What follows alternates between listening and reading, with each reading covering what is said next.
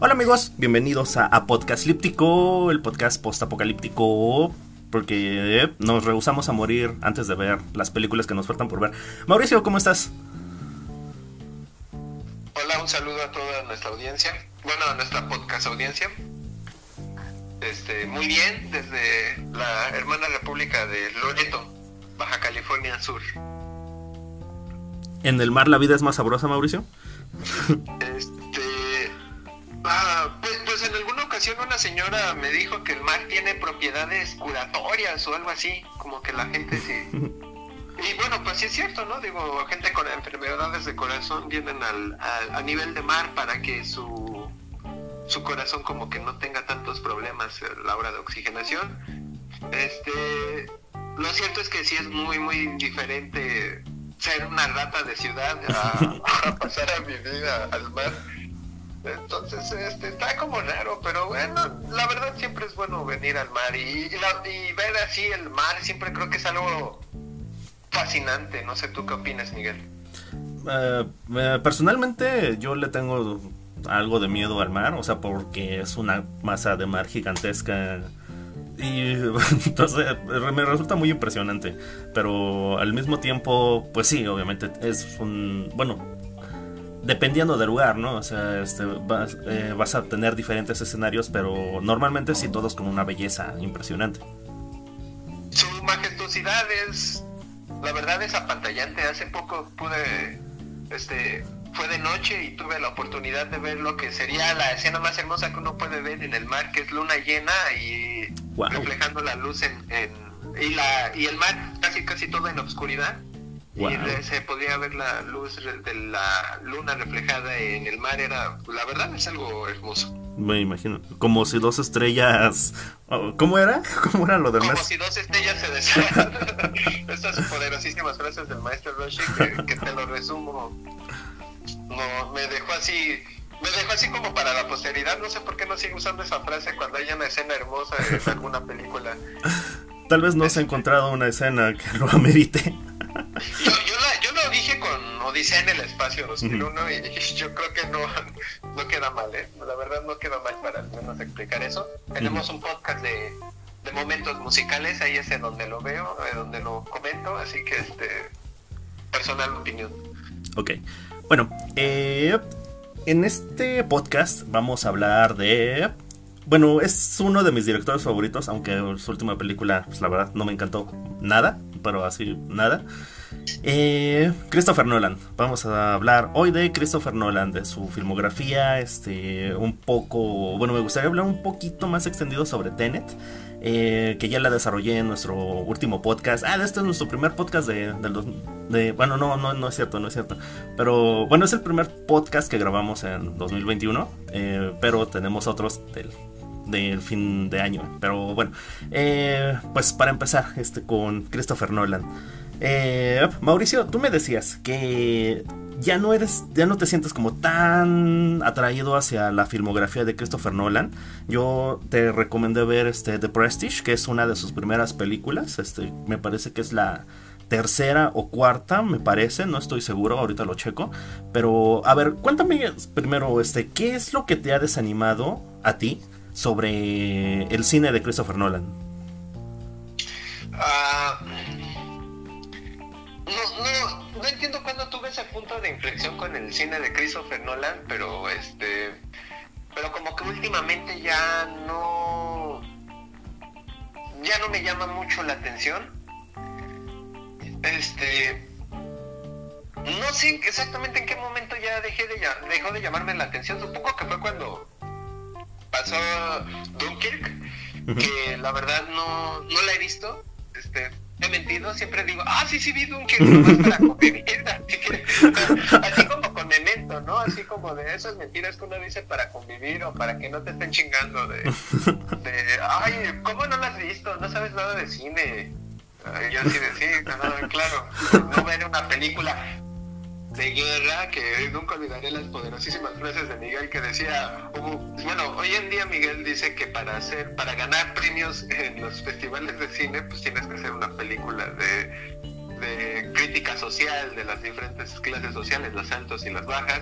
Y en otro pasa, y luego antes me dijiste que era hacer películas de guerra para para para ganar premios. Entonces, este ya no me, ya, ya, ya no me hallaba en su cine, no me hallé como con, con su visión hiperrealista. Sobre todo creo que la verdad sería con Interstellar y su y su visión hiperrealista de cómo tiene que ser a fuerzas el cine, así como de ah todo, eh, no sé, como que mm, no sé si me, no, no sé cómo explicarlo, pero fuerzas queriendo ser tan hiperrealista y a partir de esa hiperrealidad que quiere mostrar en la pantalla, hay unos huecotes argumentales así, choncho, no, no, no, no, que, que pues tú dices, güey, pues es que, pues, que yo le entiendo, digo, al fin y al cabo, pues es cine, ¿no? O sea, te tienes que, todo, toda película debe de tener aeroventilas para que la trama avance. Entonces, entonces yo no tengo ningún problema con ello. Mi, mi problema es que se esfuerza tanto en ser realista que no se da cuenta que podría alejarse un poco de la realidad para proporcionar una visión más interesante de lo que hace. Este, y pues es esto lo que le pasa en, en, Interstellar, por, por, la resolución de que pues, la superfórmula matemática está inscrita en un, en, un reloj roto. o sea, que yo no, tendría, yo no tengo ningún problema que haga eso. Lo que yo tengo un problema es que se esforzó tanto en que todos quiera ser tan real que para para hacerlo de esa manera me parece un poco absurdo. Son, son cosas, son absurdos que yo no, no le entiendo a Christopher Nolan. o, como en Batman, digo, igual por ejemplo en Batman pues, igual su Batman hiperrealista eh, brinca y atrapa a la chica y cae desde un edificio y ¿estás bien? Ah, sí, claro, como cualquier sábado de la noche, ¿no? y, luego le dispara dos caras a su traje y ya se está muriendo y tú dices, güey, ¿qué pedo? Sobreviviste en la caída de un edificio gigante y cuentas chistes pero te disparan a que me rompe y ya te estás muriendo, al menos échale un poquito más de ganas, o sea, ya que lo hubieran disparado con una escopeta en la jeta, no sé, pero, pero bueno, e, es ese, es ese problema que tengo con su deseo de ser hiperrealista y al final que tenga unos huecos argumentales así enormes, enormes, que pues sí, sí me chocan. Que yo, insisto, yo nunca he tenido problemas y hay un chingo de cineastas que hacen eso, eh, gente como Edgar Wright, yo creo que si les cargo, que les cargo a Baby Driver y digo, wow, cuántos huecos argumentales tiene nomás para hacer avanzar la trama, pero, pero yo no me quejo de eso, me, no, yo a veces no les doy problema a eso, porque tienes que contar la historia. Pero si ya estás tan obsesionado en hacer este que pues sea algo tan real, pues al menos haz que las consecuencias sean tan reales, ¿no? ¿Sabes qué me encanta? En Dark Knight Rises, eh, después de, bueno, Talia este, apuñala a Batman y, o sea, prácticamente le le partió en dos el intestino o no sé qué le habrá cortado. Pero el güey anda ahí campante, bueno, segundos después, el güey anda ahí campante, destrozando tanques, este, peleando contra el camión este donde traen la bomba. Y todavía agarra la bomba y se va volando y tuvo energía para saltar del, del, Batpot. Este, o, ay, se me olvidó el nombre de su de su, batiavión. Pero todavía tiene energía para saltar, nadó hasta la costa. Pero ya, o sea, traía una cortada inmensa en el estómago. Y todavía hizo todo eso. ¿Neta? pero nada, ay, no puede ser. Pero sí, sí, sí te entiendo, sí te entiendo, Mauricio.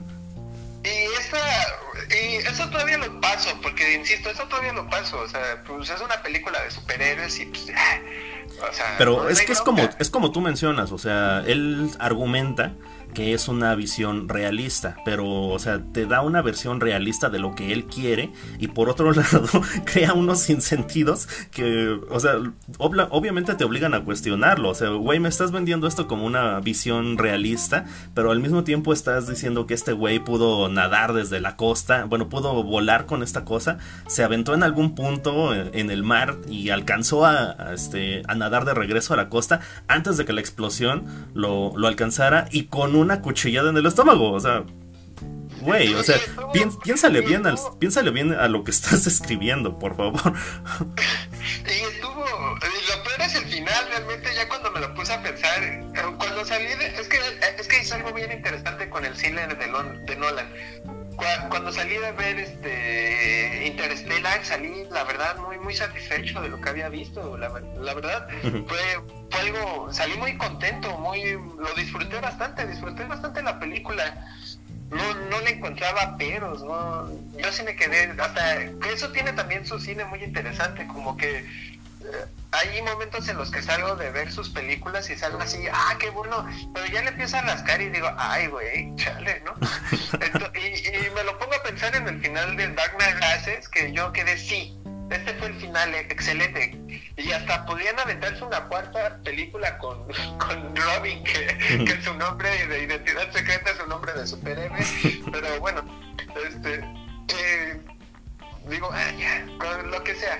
Y ya al final me lo pongo a pensar y digo, wow, y entonces oye, sí es cierto, ¿no? O sea, Bruno, ya en esta época en la que hay celulares y hay cámaras de todos lados, y que esté Bruno Díaz comiendo en un restaurante eh, así, de día sin ningún problema a la, mitad de la calle y que nadie diga, oye, un multimillonario súper famoso que ya se descubrió que era un superhéroe, pues, pues son cosas que me quedan así como de, ay, bueno, no sé, así como de, ay, bueno, y, y ya últimamente ya este, su cine como que ya no me ha llamado mucho la atención, ya sí respeto el hombre en el sentido de que quiere seguir haciendo super blockbusters este, inteligentes.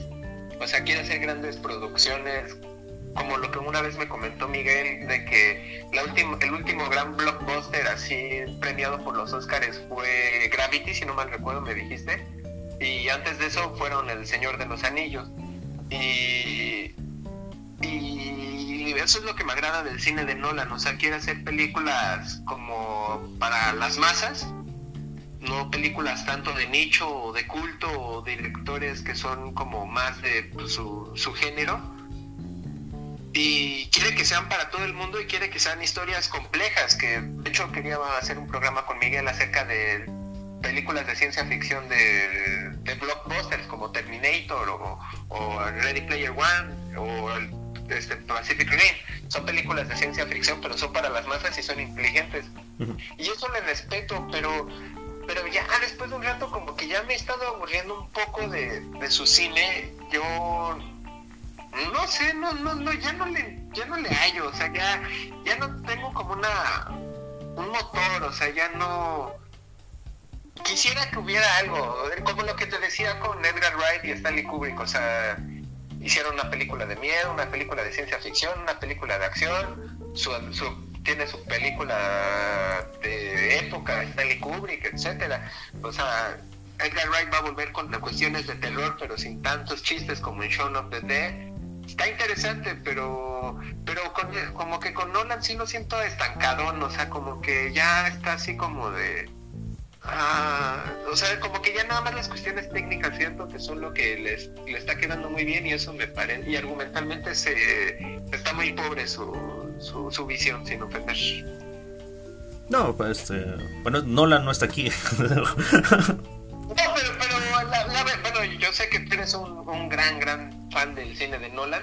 Sí, sí, pero bueno, como te decía cuando, bueno, cuando hablábamos de lo mejor y lo peor de, del 2020, eh, y puse a Tenet como mi gran decepción del año, pues, o sea, es que fue justamente por eso. Mucho de lo que estás mencionando ahorita terminó por, por colapsar eh, en Tenet. Este, pero bueno, eh, nada más quería mencionar que de Interstellar a, la actualidad, en el momento en el que estamos grabando este podcast, solo, solo tiene dos películas más. Entonces, bueno, Dunkirk y Tenet. Entonces, pues no, tampoco es mucho, Mauricio, tampoco es mucho este lo que eh, bueno, la filmografía que, te has perdido o que no te ha llamado la atención. O sea, son dos películas, son dos películas y me parece que pues son de las menos fundamentales de la filmografía de, Christopher Nolan. Digo, la mayoría, pues bueno, pues es la, bueno, no la mayoría de su filmografía, pero sí digamos que la parte más vistosa, pues todo mundo lo hemos visto, es la trilogía de Dark Knight. Y pues también hemos, bueno, se ha hablado y se sigue hablando y se seguirá hablando durante décadas de la trilogía de, de, Dark Knight. Eh, sus aciertos, sus fallas, este, absolutamente de todo lo que nos ha dejado esa película. Pero para mí, pues, hay dos puntos muy, muy, muy, muy altos en la filmografía de Christopher Nolan que son lo que me sostiene en tenerlo como una figura admirable y como, pues sí, como una especie de mentor, ¿no? Digo, para todos los que algún, en algún momento esperamos hacer cine. Y siguen siendo Memento e Inception. Eh, que para mí son, pues, es, bueno, es que de lo mejor de su filmografía, la, la carrera entre estas dos y Dark Knight es cerradísima. O sea, para mí, para mí. Bueno, últimamente Dark Knight, bueno, te comentaba yo que este le encontré como que otro sentido a Dark Knight últimamente, pero sigue siendo de mis películas favoritas de toda la vida. Pero Memento e Inception, para mí, siguen siendo así los puntos más altos de la carrera de Christopher Nolan. Memento explico por qué. Porque es su, su primer largometraje. O sea, antes de Memento él tiene algunos cortometrajes, eh, de los cuales solo he visto dos. Eh, Following y Doodlebug. Pero, o sea, él se presentó en sociedad con Memento. Y presentarse... perdón, Miguel, ¿y qué te parecieron esos dos cortometrajes? Pues... Following es como una especie de experimento previo a, a, Inception. O sea, no por la trama ni por el sentido de los sueños o algo así, sino es esa experimentación de, hecho, los, el protagonista de Following se llama igual que el personaje de DiCaprio en Inception, se llama Cop.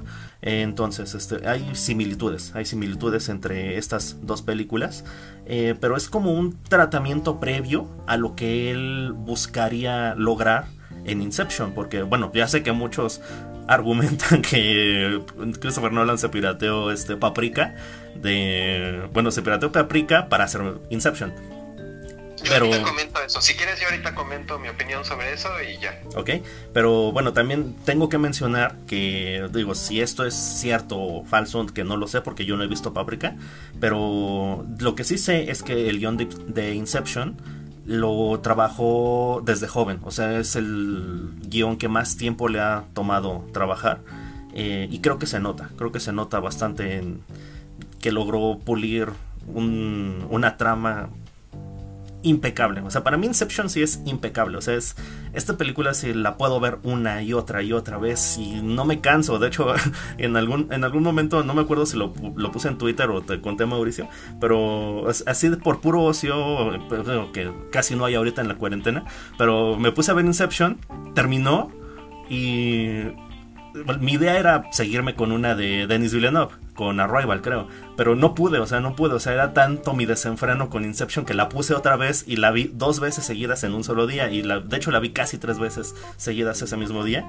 Entonces, a ese nivel de. O sea, así me encanta Inception. entonces, eh pero bueno, me preguntabas sobre los cortometrajes. Los, se me hacen buenos, o sea, se me hacen buenos. Te digo, Following es como una especie de tratamiento previo a lo que esperaba lograr con Inception. Eh, pero, este, bueno, con obviamente es low budget, es bajo presupuesto. Pero se nota, se notan sus ganas de experimentar eh, con el personaje, con el personaje más que nada. la situación es diferente, se trata de un tipo que se la pasa persiguiendo a otro tipo. Entonces, eh, la trama es diferente, pero digamos que la forma en la que están escritos los personajes, y o sea, ahí hay algunas similitudes. Eh, y Doodlebug es, sí, ese sí es así súper cortito y es sobre un tipo que en algún momento se encuentra, él ve algo así súper pequeño caminando por, por su casa y es una versión miniatura de él. o sea, es como un mini... Es, el personaje principal y se encuentra una versión miniatura de él mismo, pero está intentando matarlo porque lo ve como un insecto. Entonces, eh, es así cortísimo, este, pero igual está, está interesante lo que, lo que hace. Y tiene otros, tiene otros cortometrajes, pero esos no los he visto. Este, pero bueno.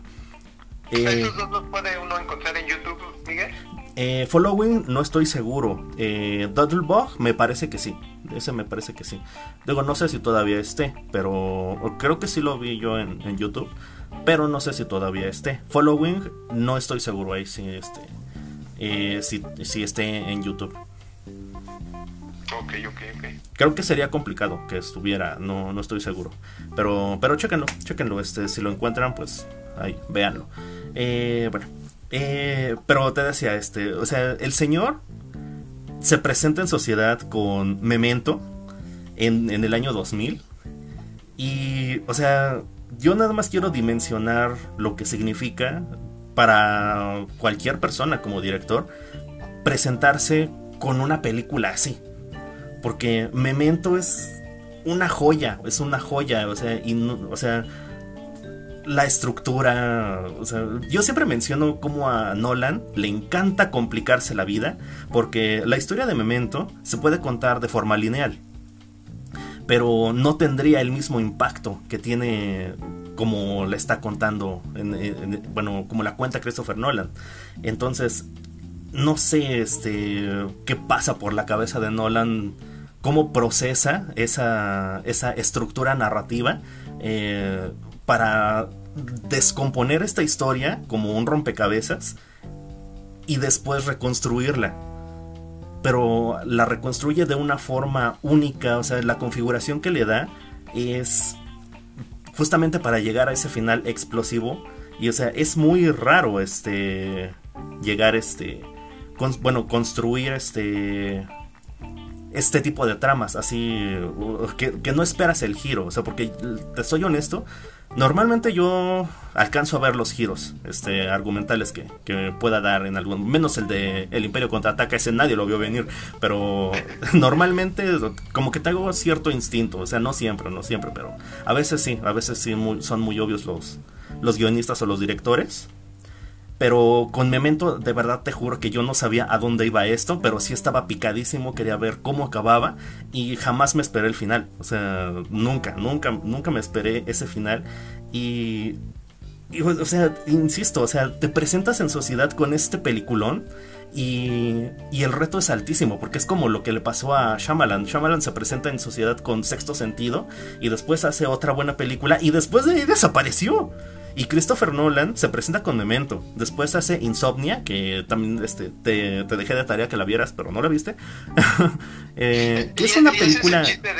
perdón, Miguel, y es que ese es el chiste de, de, este programa. Me dice solo de Arrival a Tenet solo está Dunkirk, pero también como que no. No, este, Interestelar. Interestelar. Ah, perdón, de, Interstellar, sí, perdón, perdón. De Interstellar a Dunk, a Tenet solo está Dunker y no se me antoja mucho. Y ahorita me dices de sus cortas, se iba a decir mi típica frase de pues habrá que checarlos, pero pues, checar qué si no quiero ver sus películas ya. ahora sí continúa, perdón. Ok, bueno, eh, pues se presenta con Demento, después pasa a Insomnia, que es una historia pues bien contada, ¿no? O sea, es este Robin Williams hace de un asesino y este Robert De Niro me parece, ahorita se los confirmo, al Pacino, es Al Pacino, perdón.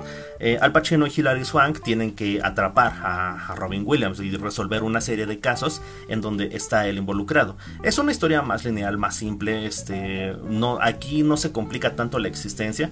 La, lo interesante de esta película, o bueno, el argumento nolanesco, porque el que le complica la trama en este sentido, es que este caso se da en Alaska, durante ese periodo en donde la noche no existe.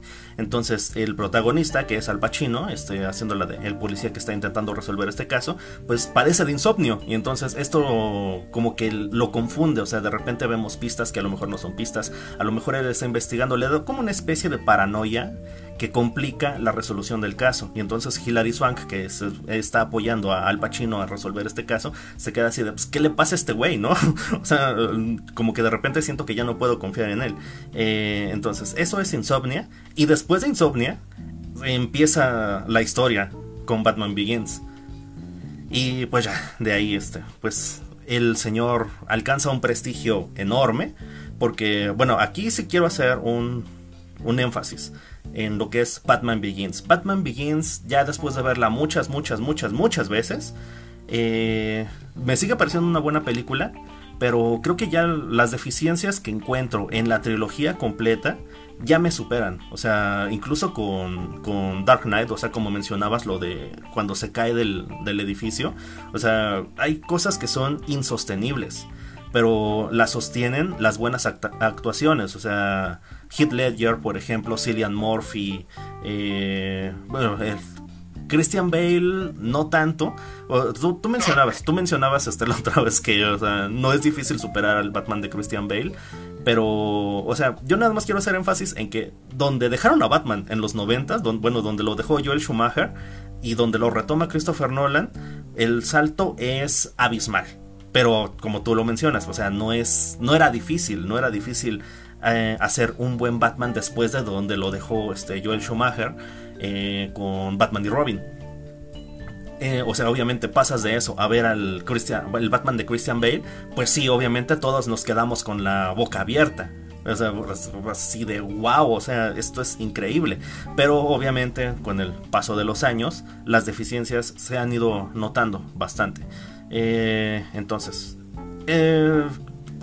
todo esto solo para hacer un énfasis en que Batman Begins es donde realmente Nolan cobra cierto prestigio, pero lo cobra con una película que con el paso de los años ya es obvio que no era tan buena. O sea, sobre todo con el tratamiento, con tratamientos más interesantes que se le han hecho a superhéroes como en el caso de Logan. Eh, o sea, si, lo, si las comparamos, pues obviamente Batman Begins sale perdiendo, pero, o sea, insisto, eh, hay que ponerlo muy en el contexto de, 2005. Pero bueno, a partir de ahí, pues su carrera pues, solo eh, comenzó a subir y a subir y a subir y a subir. después de Batman Begins hace The Prestige, que es una historia increíble, es una historia a mí me fascina, a mí me fascina esta película. Eh, es un conflicto entre dos magos, los dos magos están interpretados por Christian Bale y Hugh Jackman. Eh, y, es muy buena. Bueno, yo sí la recomiendo bastante. Si quieres, este, bueno, si me quieres preguntar algo de Prestige, Mauricio, que también te la dejé, pero no, no, tuviste la fuerza de voluntad para verla. Déjalo déjalo pienso, pero a ver, sí, sí haré la promesa de, ver la película. Es que, ¿sabes qué es lo interesante? Sobre todo de estos primeros años de Nolan, eh, los giros. O sea, él... Mm, como en Memento, o sea, como que se le quedó esta inercia con Memento de marear al espectador, de no saber a dónde vas. Eh, de hecho es un elemento muy recurrente, o sea, lo retoma otra vez en Tenet, o sea, te marea tanto que de verdad no sabes a dónde va esto, pero al final no importa. Bueno, en el caso de Tenet ya al final ya no importaba a dónde iba eso, porque no tenía ningún sentido. Pero en sus primeros años eh, los, sus giros eran muy buenos. O sea, el giro que tiene, bueno, la construcción de toda la trama de The Prestige es impresionante. Es impresionante. Y creo que es su película más humana. Algo de lo que sí se le criticaba, eh, o bueno, que se le sigue criticando mucho de la frialdad de sus personajes. Eh, The Prestige sí tiene como que ese lado emocional. Eh, y lo tiene bien desarrollado, bien escrito, muy bien actuado. O sea, además de, de Bale y Jackman, están acompañados de Scarlett Johansson, obviamente a Michael Caine, que nunca falta en las películas de Christopher Nolan. Eh, está también. Eh, bueno, Rebecca Hall, que a lo mejor la recuerdan de. Ah, no me acuerdo. De. De Iron Man 3 pero no, bueno, yo creo que a lo mejor no, no la recuerdan, pero... Sí, creo que sí, es la que fue como interés amoroso en el pasado de... Ah, exacto, sí, la que desarrolló Extremis. Ah, Extremis. Ella también aparece en esta película y yo creo que la... El, la cereza del pastel, David Bowie, interpretando a Nikola Tesla. Entonces, o sea, tiene muy buenas actuaciones y tiene un muy buen reparto que lo ayuda a construir una historia, para mí, muy interesante, muy interesante, muy bien escrita, con con mucha emoción. Y, o sea, está. A mí, me, a mí me encanta, a mí me encanta esta película. Eh, digo, más allá de esto, o sea, que te envuelve en todo este mundo de la magia, pero de la magia de los años 20, me parece. Eh, o no me acuerdo de qué década es, pero sí es de una década así ya bien antaña, pero o sea, toda la mecánica también es muy interesante, también es muy interesante todo eso. Entonces, eh, esto con The Prestige eh, y después Dark Knight, Dark Knight, y yo creo que ya de aquí ya no tengo que mencionar nada. Dark Knight, Inception, Dark Knight Rises, Interestelar. Ok, este, a ver, ¿Cuáles son los problemas, sobre todo en Dark Knight? Este, sí me gustaría saber cuáles problemas le has encontrado a Dark Knight. Este, yo rápido nada más ejemplifico cuál es la cuestión con el Batman de Christian Bale. Porque qué creo que Robert Pattinson o cualquier otro actor después de Robert Pattinson, como Ben Affleck más bien, entre pues, porque así es existir algo entre, entre lo nuevo de DC y, lo, y, lo, y, eh, la trilogía de Nolan? Eh, y es el sueño húmedo de Zack Snyder. Sí, leí hace poco la noticia nada más para comentar que al parecer ya no va a ser miniserie, sino va a ser una película de cuatro horas. Ni ese hombre sabe lo que está haciendo, nadie sabe lo que está haciendo con ese famoso Snyderverso. Pero bueno, ya, no, nadie, nadie, nadie, pero bueno. Este, a ver, rápido. Mi problema con el, nada más, no es mi problema, es que todo el mundo dice que Robert Pattinson no, no tiene la capacidad para superar a Christian Bale como Batman, que fue muy muy entrañable el Batman de Christian Bale y yo me quedo así de, pero pues si, el Batman de Christian Bale no hace absolutamente nada en la película, los que hacían cosas eran los villanos, y insisto, esos eran los que se comían la película y hasta el mismo Christian Bale lo aceptó, dijo, después de ver el, Joker de Heath Ledger, me di cuenta que fui opacado tremendamente y esperaba que en la siguiente me, ya brillara un poco más y llegó el Bale y lo aplastó de nuevo.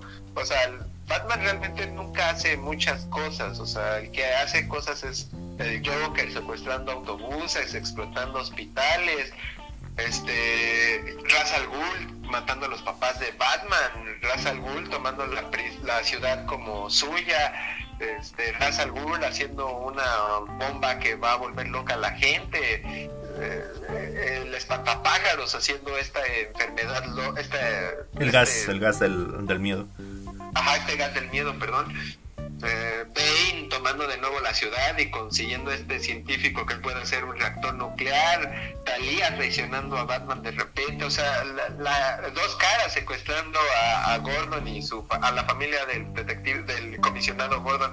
Esos son los que hacen cosas interesantes en la película, esos son los que están, sostienen la película y le dan un ritmo muy vertiginoso a la película, o sea, sube, baja, sube de repente parece que ya todo va bien y de repente todo va todavía peor, o sea, es, bastante interesante la película por ese lado.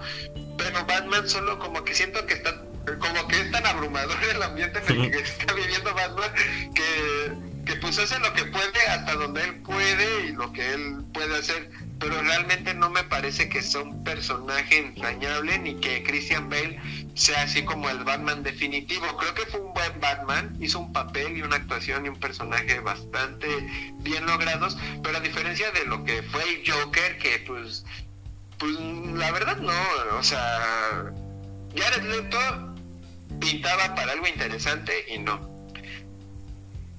Joaquín Phoenix hace una película también muy interesante pero no, no, no sé, no creo que tenga este como carisma, no sé, tal vez es porque la película trata de otras cosas y no se siente ya como una película de superhéroes, sino la adaptación libre de un cómic o de un personaje de cómics, pero pero el Joker de Joaquín Phoenix también no me parece así que no sé, no sé tú qué opinas, no yo, esta escena de baile, pues, cosa, me, me pongo a pensar en, en el Joker de, de, Joaquín Phoenix y ni siquiera me pongo a pensar en, en la escena de interrogación. Eh, perdón, bueno, no de interrogación, sino de, de, este estudio de televisión. No, no me pongo a pensar eso, sino me pongo a pensar en, en qué jocoso se ve bailando a mitad de la película. Pero con el Joker es así con todas sus, todas sus frases, la escena de interrogatorio con Batman el truco, me, encanta el chiste de ese de voy a desaparecer este lápiz y llega el sujeto y ¡pam! y lo mata. La escena de la introducción, como, como Maquiavela todo este plan para robar y matar a la gente, o sea, todo eso me gusta más, o sea, y recuerdo sus frases, por qué tan serio, cómo contaba su historia, estas ambivalencias, todo estaba muy, muy en sintonía, muy, muy bien logrado, pero pero no, la verdad no. El Batman, o sea, Batman, ya, ya, ya hay otros dos Batmans nuevos, imagínense. Pero el Joker, a pesar de que hay dos Jokers, en ese sentido, sigue siendo Ledger como canónico. Entonces, este, yo, yo ahí sí respeto mucho lo que fue el trabajo de Ledger. Yo no creo que haya sido solo trabajo de Ledger, yo creo que aquí también tuvo mucho que ver Christopher Nolan. Es muy triste lo que terminó haciendo esto para, para pues, para su carrera, para el, y, el, no sé si llamar culpa eso de, una tristeza, pero pues estaba en, en el papel, estaba en el papel y, pues no, no terminó de salir también. Y pues una pena. Pero Batman, insisto, es, como un personaje, que trata de moverse entre situaciones tan complicadas y no las puede resolver. Entonces, pues ahí es mi punto de vista, es mi personal opinión. Si a ustedes les encanta Batman de Christian Bale, perfecto, pero yo la verdad, yo, yo lo veo como un personaje intrascendente en una película donde él debería de ser el estelar. Que sí me gustaría también saber tu punto de vista, Miguel. Este, si a veces es bueno cuando el, el villano se come la película, porque siempre citas esta película de Hitchcock esta frase, perdón, de Hitchcock que dice que tu película va a ser tan buena como el ser tu antagonista. En este caso, no sé, me pongo a pensar en Star Wars y creo que si bien Darth Vader es un gran villano, no se come la película, pero sí tiene escenas muy muy buenas, pero, pero la película no solo es Darth Vader. No sé tú qué opinas. Mm, ok, eh, bueno, primero este, tengo que mencionar que bueno, para defender un poquito a, tanto a Christian Bale como a Christopher Nolan, eh, creo que no, ningún director hasta la fecha le ha, bueno, ha tenido una gran adaptación o no es, no han sabido entender al personaje de Batman. Eh, no, yo creo que Tim Burton sí, y Michael Keaton hicieron un mm. muy, muy buen Batman. No, espérame, espérame, déjame desarrollar. Lo que pasa, lo que pasa es que, bueno, tú y yo tenemos así como un concepto más amplio del, de Batman. O sea, porque hemos visto la serie animada, eh, otras, las películas del universo de, animado de DC. O sea, tenemos más, este, más referencias de, de, lo que realmente es Batman. Y, o sea, teniendo todo eso en consideración, pues la verdad cualquier Batman, o sea, Michael Keaton y obviamente los que vinieron después, Val Kilmer y George Clooney, la quedan a deber, se quedan a deber, pero cañón. Eh, y después Christian Bale hace un, como tú dices, hace un esfuerzo por hacer un buen personaje, pero en un universo tan caótico que le permite hacer realmente muy poco. Eh, sí, concuerdo, pero al mismo tiempo digo, todos, todos los directores, o sea, Tim Burton, Joel Schumacher, este, Zack Snyder y Christopher Nolan, no han terminado de entender por completo al personaje que es Batman, porque ya sea una u otra este, adaptación presenta deficiencias. La principal deficiencia que, que han tenido en común todos estos directores ha sido la, el factor de investigador que tiene Batman, ¿no? es este, esta super inteligencia desarrollada que él tiene para resolver los casos más complicados. Eh, es muy evidente con Christopher Nolan, porque ah, para resolver todo simplemente agarra golpes a, cualquiera y pregunta ¿dónde está el detonador? o ¿dónde está el guasón? o, ¿dónde está esto? O sea, ese es, ese es su proceso de investigación, o sea, agarrar a alguien e interrogarlo, intimidarlo, este hasta, hasta que te dé la respuesta. Ese es su proceso de investigación y es algo tan tan doloroso para un fan de Batman ver a Batman en ese, eh, en ese papel. Así que sí me quedo así de, oh, por Dios. Pero, eh, digamos, eh, pero esto tampoco lo hizo Joel Schumacher, tampoco lo hizo este, este Tim Burton, y mucho menos Zack Snyder. En, en esta película de Batman por siempre me dio como que hay unos indicios de que Batman pues como que hace algo. pero, pero tú lo dices, son indicios. Son indicios nada más. Y pinta que el nuevo Batman de Robert Pattinson sí es como un, un misterio criminal. Entonces, pues a ver. Bueno, pero el Batman de Pattinson todavía no llega. Este, pues yo, también, yo también lo espero. Yo también lo espero, es que espero que, que se haga un mejor, una mejor construcción de, ese lado de Batman, que justamente, bueno, lo vuelvo a mencionar, ningún director ha sabido este, plasmar, plasmar ese lado, ese lado de Batman. Entonces yo iba a esto solamente para mencionar una vez más que la mejor adaptación de Batman que existe en la actualidad es el Batman de los videojuegos de Arkham. Ese sí es el Batman completo. Es, el Batman intelectual, es el Batman eh, que te resuelve cualquier caso y es el Batman que se puede agarrar a golpes con Bane y salir victorioso. O sea, es, ese, esa es la versión definitiva de Batman de, todos los tiempos. ¿En serio? Incluso mejor que, no sé, digo, la serie animada. mejor que el de la serie animada. Ok, bueno. Bueno, yo como no soy gamer, pues no puedo opinar de algo que no sé. Pero puedes ver, eh, bueno, en YouTube sí puedes encontrar este, así lo, las ediciones que hacen de lo que es la trama de los videojuegos. O sea, para que veas este, la, la historia de, de, de este universo de Arkham. Eh, obviamente, pues, digo, para los que no juegan videojuegos, pero los que sí quisieran conocer este, este lado de, o esta otra versión de, de Batman, pues lo suben, ¿no? suben a YouTube. Son videos larguísimos, ¿eh? porque son eh, videojuegos largos. O sea, prácticamente una película de uno solo de estos videojuegos, digo, si lo condensaras todo para que fuera una película, te sale un video de 3-4 horas, más o menos. O sea, como una especie de miniserie, ¿no? se podría hacer lo que si lo quisieras ver así. Este sería como una miniserie de, de los videojuegos de Arkham. Pero sí, este es. Para mí, esa es la versión definitiva de Batman.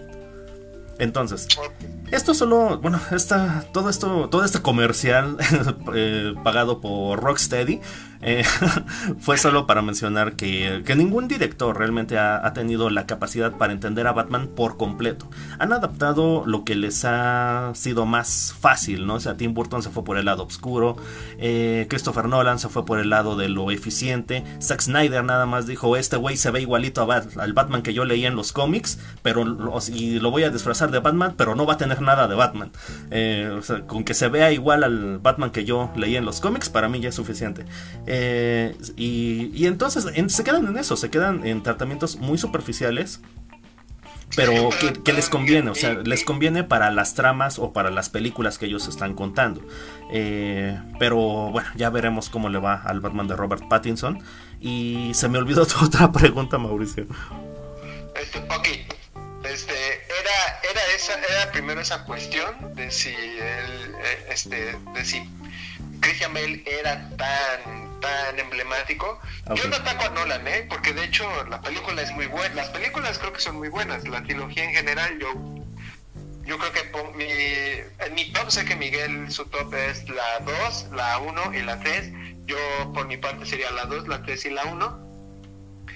Este, yo no ataco a Nolan, sino ataco al Batman, que realmente no me parece tan emblemático.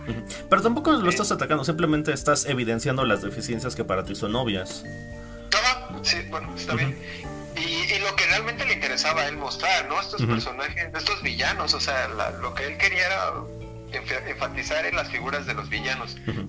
La otra era si a veces es bueno que el villano tome tanta relevancia en una película o si es un poco malo. No sé tú qué opinas. Depende mucho de la película. Este, digo, obviamente en Dark Knight, por ejemplo, eh, reducir el metraje o el impacto de las escenas de Heath Ledger habría afectado de manera importante a la película. Entonces, cuando tienes una actuación de ese nivel y tienes la construcción de un personaje también en un nivel altísimo, creo que es inevitable, creo que es inevitable darle ese o que se robe el protagonismo de, de tu película.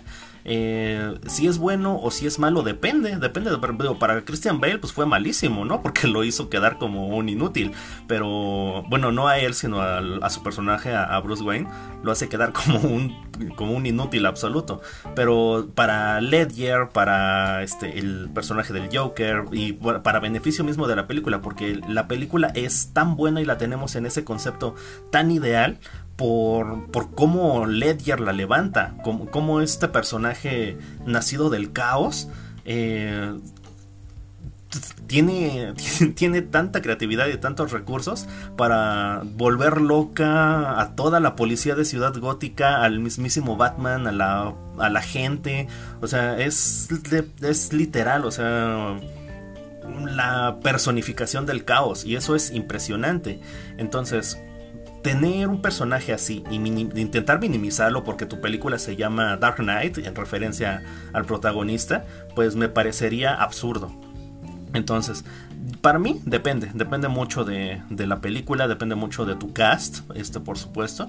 Y bueno, ahorita que me preguntabas de los villanos, me gustaría retomar este, la, la discusión sobre Christopher Nolan con esto de los villanos. Eh, bueno, no, mejor no, mejor después porque digo, estamos tratando de de, este, de hablar de lo bueno de Christopher Nolan. Este, digo, si, si, quieres, este, lo menciono ya al último de antes de que terminemos el podcast.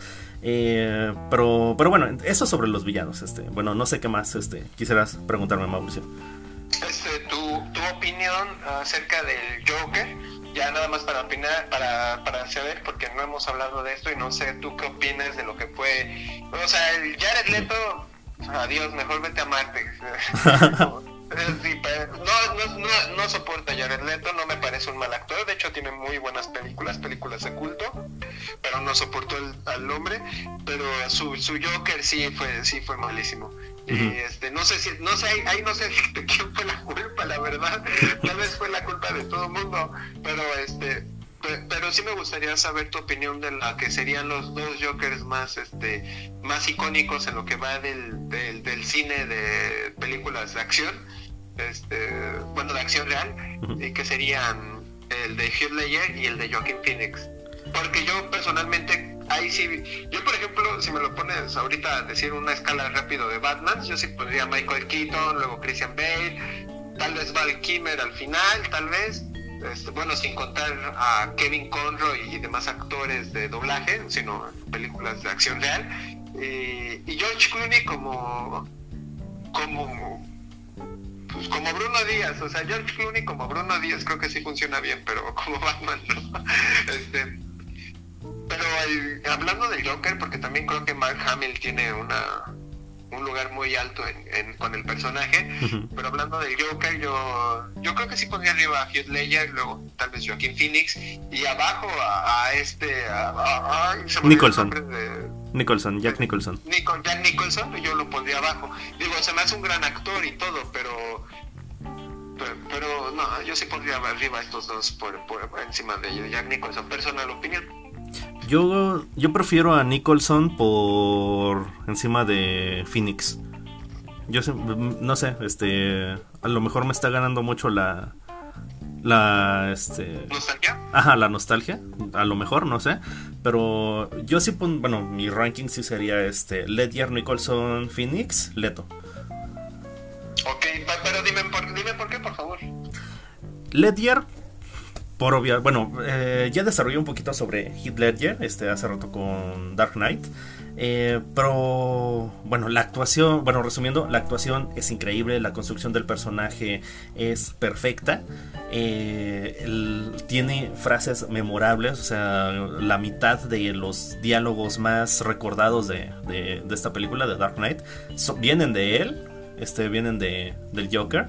Eh, es icónico a todas luces y me parece el, el híbrido perfecto entre el criminal y el y el, el, enfermo mental. Bueno, no sé, este, bueno, no sé de, Ajá, o sea, me parece que en ese sentido, en este afán de Christopher Nolan por presentarnos un universo realista, eh, el híbrido que creó, bueno, que crearon entre él y, y Ledger es perfecto. O sea, lo veo a él y de verdad es el, es el pináculo de la evolución del criminal.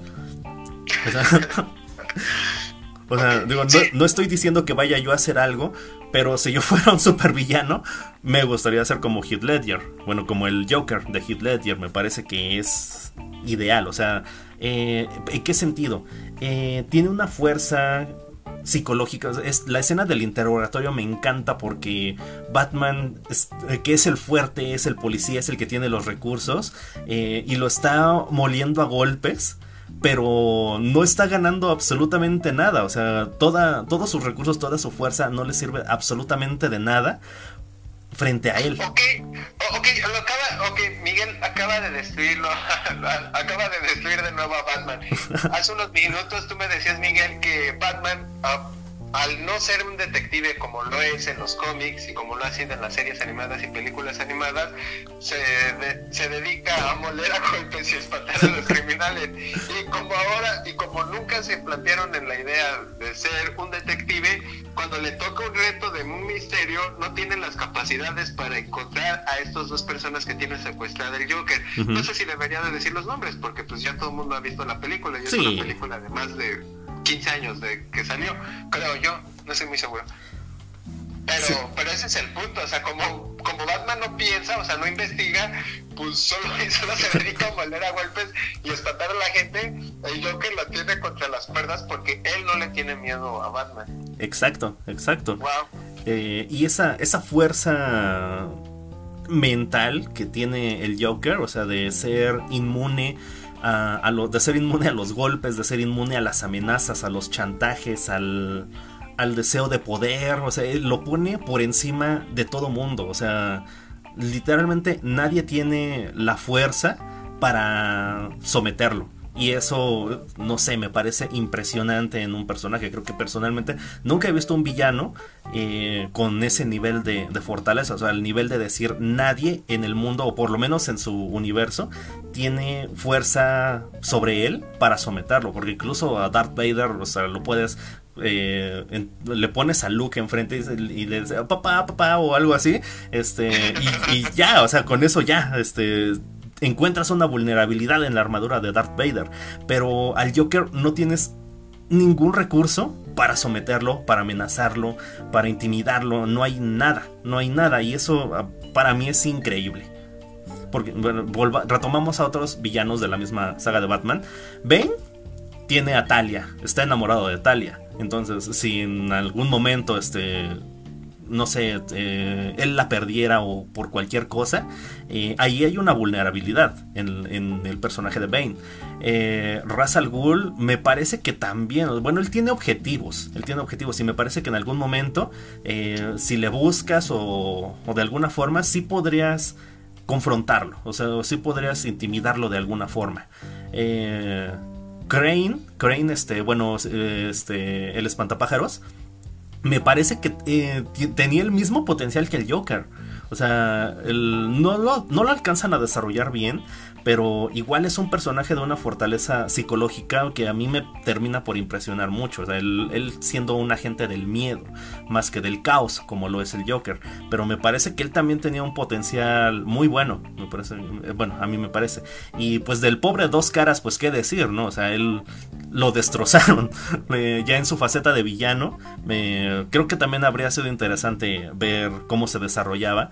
Eh, bueno, está, está en el sentido de que él tenía la vulnerabilidad de Rachel, pero al ya no tenerla, eh, se corrompe y se convierte en una persona completamente diferente. O bueno, en dos personas completamente diferentes.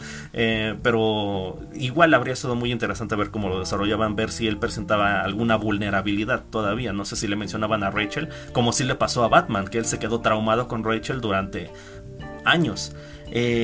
pero yo creo que por encima de todos ellos siempre va a estar el Joker.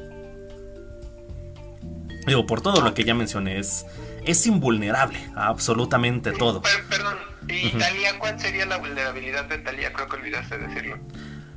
Mm, ay, no sé, es que, perdón, pero me río porque siempre que mencionan a Talia me acuerdo de su muerte la peor muerte en la historia de las películas de superhéroes.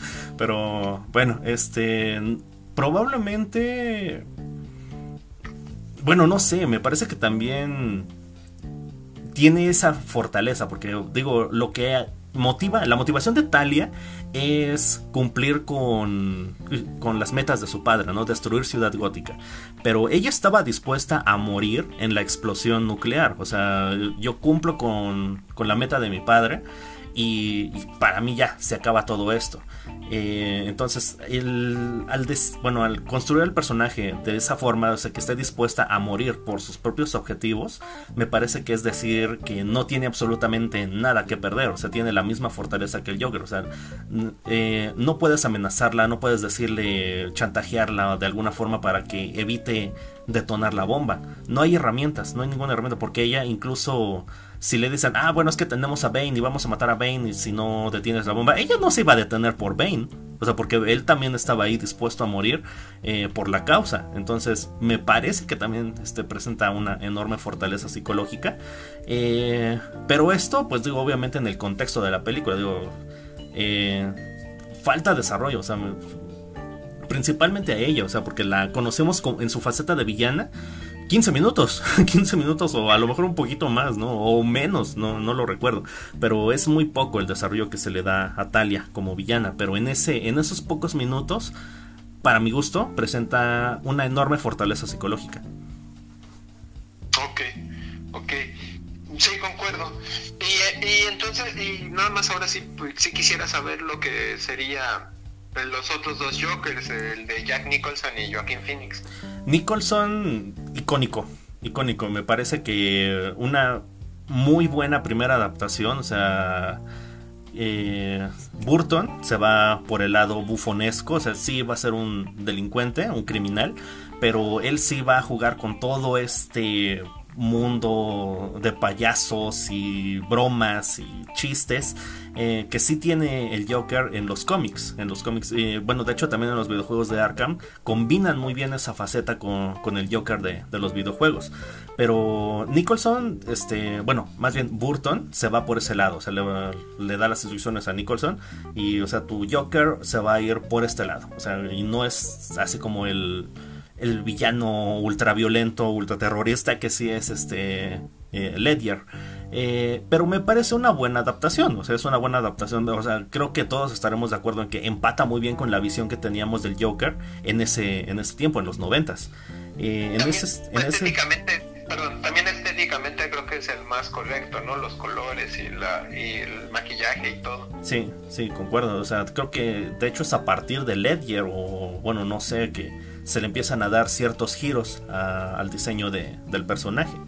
Eh, pero porque el, el, Batman, perdón, el Joker de la serie animada de Batman, pues va igual iba mucho por esa onda, iba mucho por esa onda, o sea, por eso me parece como que em, es una muy buena representación tanto visual como como a nivel de actuación, el de Nicholson. Eh, ahora, el de Phoenix, es que el de Phoenix es una cosa bien compleja, porque es una, bueno, como tú dices, es una libre adaptación de, del personaje, o sea, eh, me parece... Bueno, pero es que cuando te crean todo el contexto, es cuando se complica, o bueno, te complica, le complica la vida a uno como espectador entender o digerir al personaje, o sea, lo interesante del Joker siempre fue que era un hombre sin pasado, sin nombre, sin antecedentes, o sea, simple, casi como si hubiera nacido de un hoyo en la tierra, es eh, ese, esa personificación del caos. Eh, digo, Frank Miller, este, ¿sí es Miller quien escribió este The Killing Joke? No, ese es de Alan Moore. Ah, bueno, eh, entonces fue Alan Moore el que intentó darle un primer este, origen, ¿no? Con toda... Pero que también es muy interesante porque es muy ambiguo todo lo que... O sea, no sabes si es real o es mentira, es lo curioso con el Joker. Ah, ok. Eh, y bueno, y pasa lo, me parece que pasa lo mismo con la película, o sea, hasta la fecha todavía hay debates de qué, qué, se, qué se imaginó, qué no se imaginó, eh, si el final es realmente el final, o sea, hay mucho debate en cuanto al Joker de Joaquín Phoenix, pero, o sea, todo este contexto que lo rodea, eh, o sea, es interesante. A nivel de, de, trama, de desarrollo de personajes de película, es muy interesante. Pero cuando ya te tienes que aterrizar el hecho de que es el Joker y que es el enemigo mortal de Batman, bueno, que ha sido ese enemigo mortal de Batman durante tantos años, eh, ahí es donde ya entra uno como, como en conflicto. Porque, por ejemplo, a mí, ¿qué me pasa? Eh, trato de imaginarme ese pasado o los antecedentes del Joker de Heath Ledger y no lo logro. O sea, no, no puedo imaginar qué le pasó a ese ser humano para llegar al punto en donde lo conocemos. Eh, pero cuando hacen ese mismo tratamiento, pero para el person bueno, el Joker, la versión del Joker de Joaquín Phoenix, eh, se vuelve una cosa bien extraña, bien extraña y bueno, no sé, este, no sé si decir realista o que si o si lo entiendo o o si está mal entenderlo, no lo sé, no lo sé. Eh, me resulta complicado de, digerir este, el, no la película, pero sí el Joker de, Joaquín Phoenix. no sé si no sé si entenderlo sin decir que es una mala adaptación del personaje. O sea, es eso, o sea, las decisiones que tengo que tomar yo como espectador es lo que me conflictúa con el personaje de, bueno, con la actuación de Joaquín Phoenix. Y de Jared Leto no. Ya, es. X, X, X. Sí, a lo que sigue. Mm, bueno, no no, sé, fíjate, nunca me lo había puesto a pensar con eso de, la, de, las cuestiones con el Joker. De Joaquín Phoenix hablando específicamente. Bueno, luego lo discutiremos más a priori a ver si cuando salga la nueva de Batman no sé si ya viste Wonder Woman, Miguel, como breve paréntesis. No, no, no la he visto. Estaba viendo la transmisión de, de Jorge, de Te lo resumo. Estaba comentando en Twitch este, la película mientras la. mientras este. así la veía así en, a super velocidad. Pero no terminé de ver la transmisión. pero hasta donde, hasta donde vi y hasta donde comentó este Jorge. Ay, pinche película, perdón, pero pinche película. ¿Sabes qué sí me gustaría ahorita ya nada más para terminar este esto de, de superhéroes? Su última transición, por así decirlo, en este género de Christopher Nolan como productor de, de Man of Steel, que, que que creo que tal vez si hubiera estado como, no sé tú qué opinas, igual y exagero, pero tal vez si él hubiera estado como productor o, jefe creativo en lugar de Zack Snyder ya en lo que sería este universo cinematográfico de DC, estaría un poquito mejor solventado, no sé tú, o bueno, es que sí, yo sí creo que sí estaría mejor solventado, no sé tú. Ok, bueno, primero, este, antes de responder tu pregunta, nada más un pequeño, bueno, una pequeña mención que se me olvidó hacer sobre Dark Knight Rises y sobre el Batman de Christian Bale. Eh, que a mí me encanta el momento del pozo. Creo que el Deshi Basara, este de Dark Knight Rises, eh, ahí se compensa todo, todo lo que se le tenía que todo lo que se le debía a Bale de protagonismo y de iconicidad, creo que esa secuencia sí, esa secuencia sí se la ganó, sí se queda grabada, el momento es poderosísimo. Eh, de hecho, yo cuando me siento deprimido pongo esta, esa pequeña parte de, de Dark Knight Rises y ah, como que puedo respirar otra vez. Entonces es muy alentador, es muy alentador y es un momento muy poderoso, no solamente de, de la trilogía de Batman, es muy poderoso dentro de la filmografía de Christopher Nolan. Eh, bueno, eso sobre Dark Knight Rises y ahora sí respondiendo eh, tu pregunta sobre Christopher Nolan como productor de, del DCU.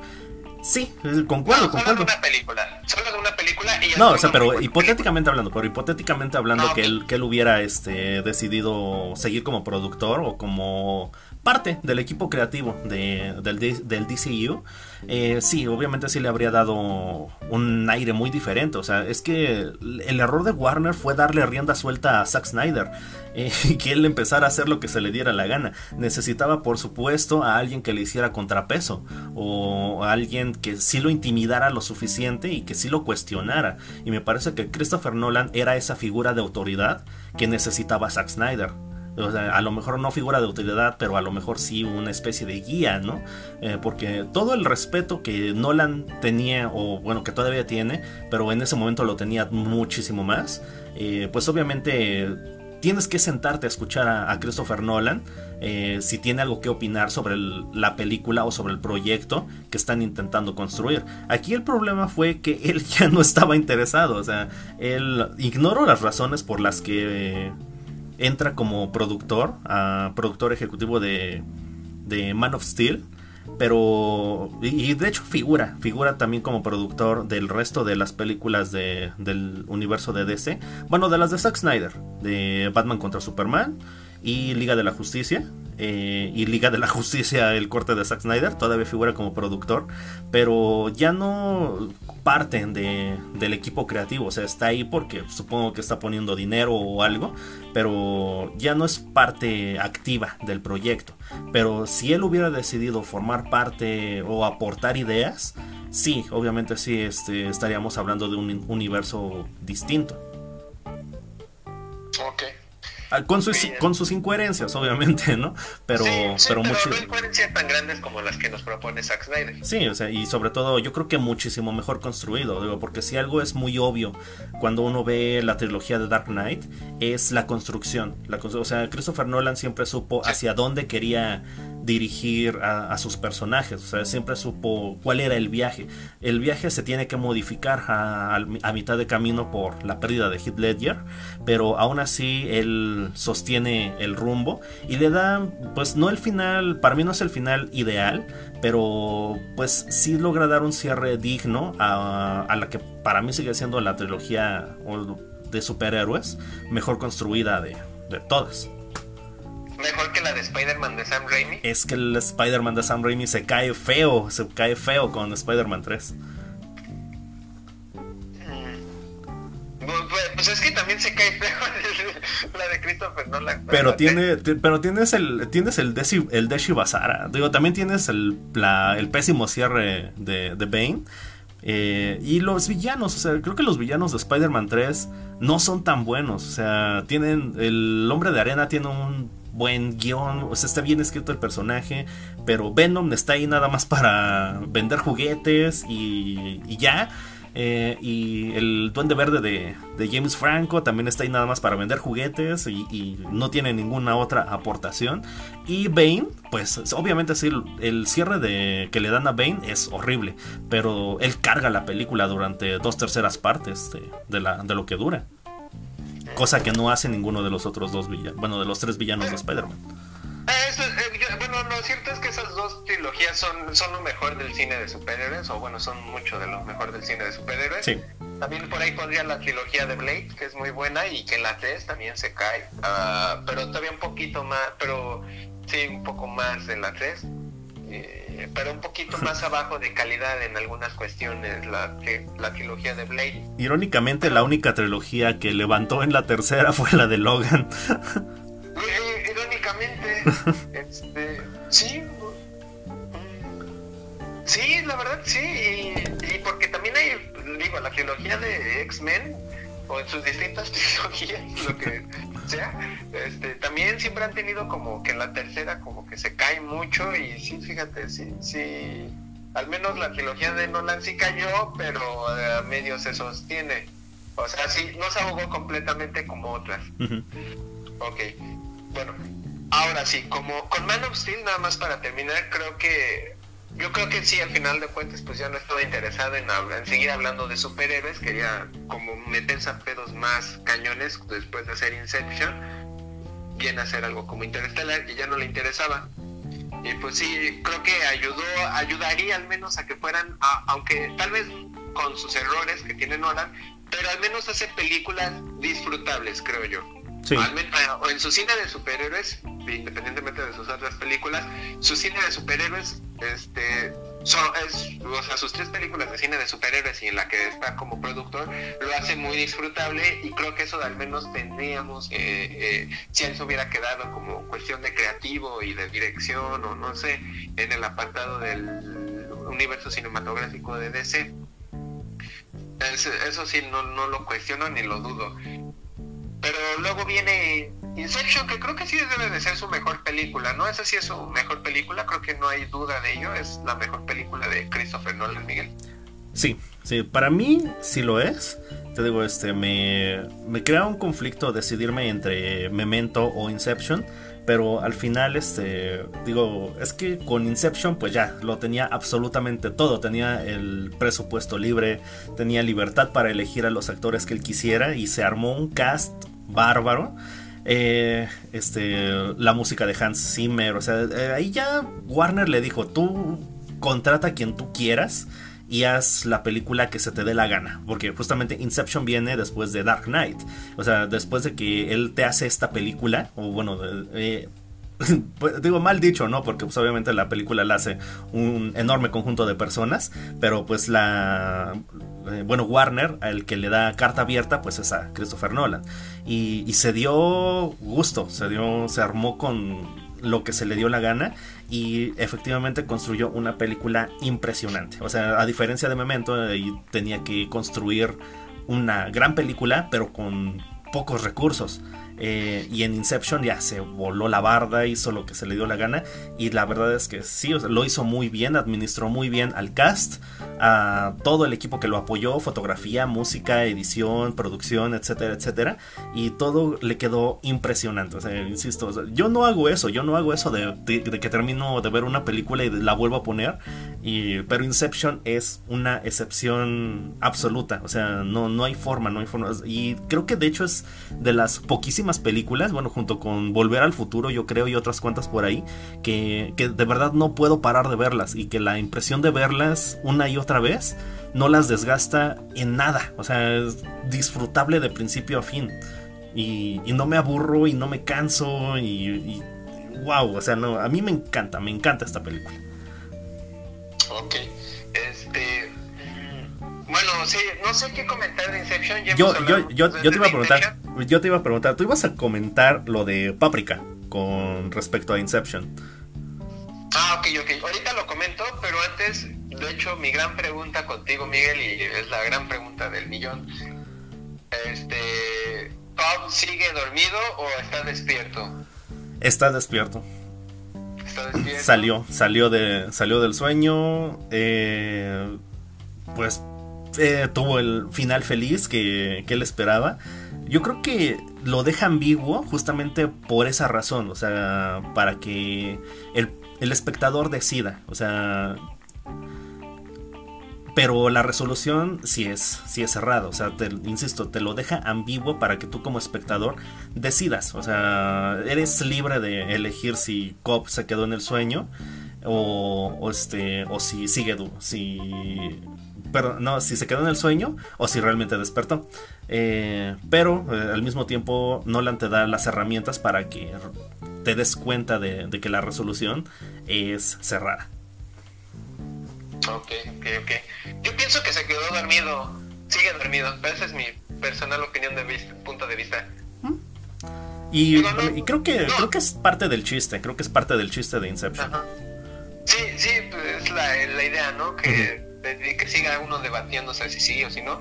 Nada más sí me gustaría que Miguel le explicara, porque él fue el que realmente me explicó de cómo se, cómo saber si seguía dormido. Y pues yo le decía, pues sí, es que dice que su, pi- su pirinola es su, su tótem. Y pues se la pasaba contándole a todo el mundo hasta que me cayó el 20 y dije, oye, espera, acabas de decirle a alguien que no dijera cuáles eran sus trucos de tótem para que no despertaran. Y la, la pirinola al final de cuentas es la el tótem de su esposa que se termina suicidando.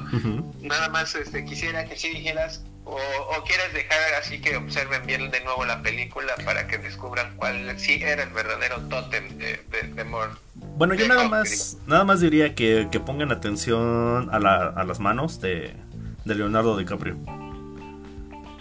Que por, ahí, bueno, hay argumentos, ¿no? Que dicen que no es el tótem. Eh, lo que sí es cierto es que realmente, o sea, si ignoramos ese pequeño detalle del que estamos hablando en clave nosotros dos, eh, pero lo que sí es cierto es que si se ignora ese pequeño detalle, realmente nunca, nunca este, nos damos cuenta de cuál es el tótem de Leonardo DiCaprio que tampoco nos damos cuenta del tótem de los demás personajes. Bueno, sabemos que el de Joseph Gordon-Levitt eh, es un dado cargado y el de este Ariadna es este el, el peón, es el peón. Pero digo, no sabemos cuál es el de Tom Hardy o el de el químico este Yusuf, me parece, no me acuerdo cómo se llama. Este o el de Ken Watanabe, que este, también se me olvidó su, cuál es su nombre. Saito, Saito, este. Eh, digo, tampoco conocemos sus, sus tótems, pero con ellos es irrelevante si los conocemos o no. O sea, el que nos importa, pues es el de Leonardo DiCaprio para saber si salió o no salió. Pero nos vende, o sea, es que es otra vez Nolan mareándonos, así de traer el tótem de un lado, así, bueno, la pirinola esta, traerla de un lado a otro y volverla casi icónica de la, de la misma película. Eh, y nos vende esa idea, o como que nos comemos esa idea de que es el tótem de, de Cobb, pero en ningún momento, bueno, más bien no lo es, o sea, queda, queda muy claro cuando pones atención a la película que no es su tótem, pero nunca sabemos y nunca te muestran y, o nunca te da así la referencia obvia de cuál es el tótem de, de Cobb, digo, para que tengas la resolución así perfectamente clara frente a tus ojos. Yo por lo que, es- más que nada, más allá de los tótems, yo por lo que me quedé pensando que se quedó atorado en el sueño era porque sus, pues sonaba que sus, él estuvo mucho tiempo, muchos años fuera de su casa por lo que le pasó a su esposa. Y este y sus hijos seguían iguales, entonces este ese fue como y como que siempre tenía el recuerdo de cómo de llegar y ver a sus hijos y esa era como mi real duda porque yo yo creí que llegaría y que sus hijos serían más grandes o diferentes, no sé. Ese es como lo que yo siempre pensé de por qué se quedó en el sueño, como que como que es el lapsus del tiempo. Hay una hay una ligera pista porque en las primeras escenas eh, vemos cuando habla por teléfono con ellos dos. Y bueno, ahora también argumentan que la voz de la, de la hija mayor se, es muchísimo más... Bueno, eh, es una voz de una niña más grande de la que vemos al final.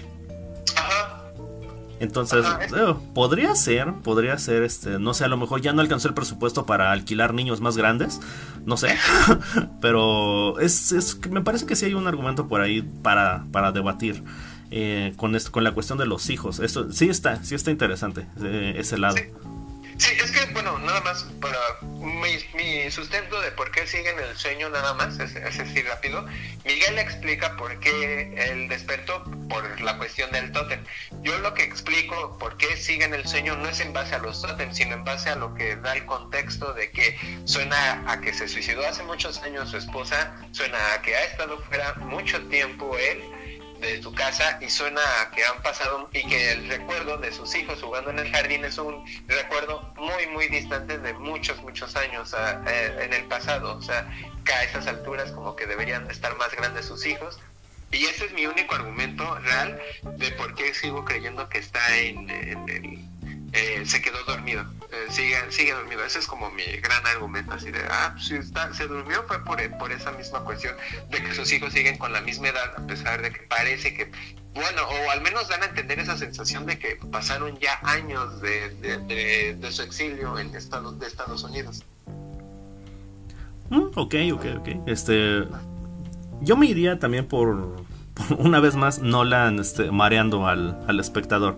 Eh, obviamente te pone ahí todas esas escenas y todos esos recursos para pues que justamente podamos este, construir nuestras propias teorías, nuestras propias conclusiones sobre lo que pasa con, con estos personajes.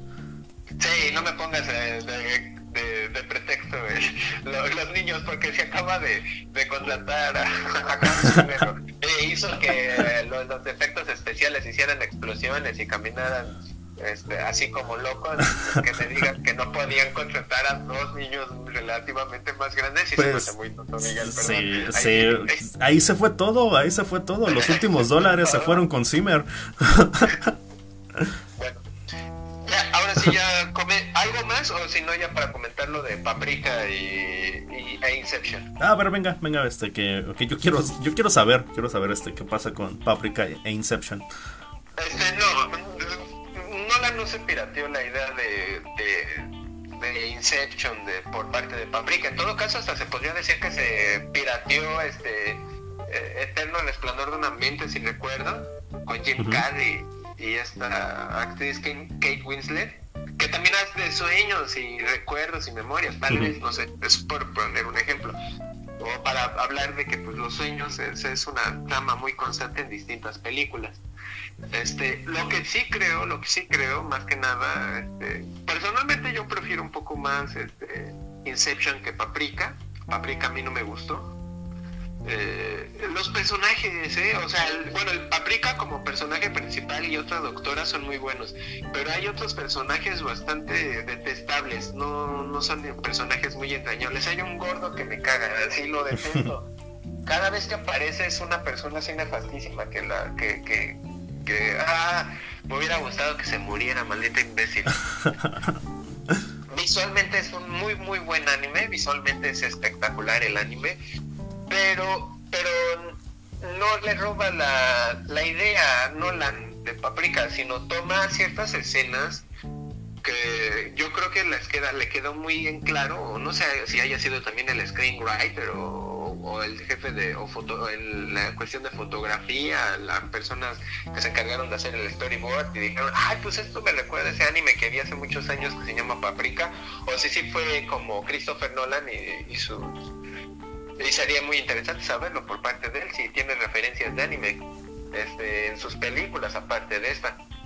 Pero él siento que se toma como estas imágenes o, estas escenas para, para usarlas para la visualización de lo que él quería hacer eh, en su película, pero no para mi gusto, para a mí personal, muy personal gusto, no se roba nada de la película, él solo se él solo utilizó estas imágenes, estas escenas que son muy similares a su película para ejemplificarlas, pero pues eso no es algo que vayamos a vaya a ser, digo, vaya a ser algo terrible.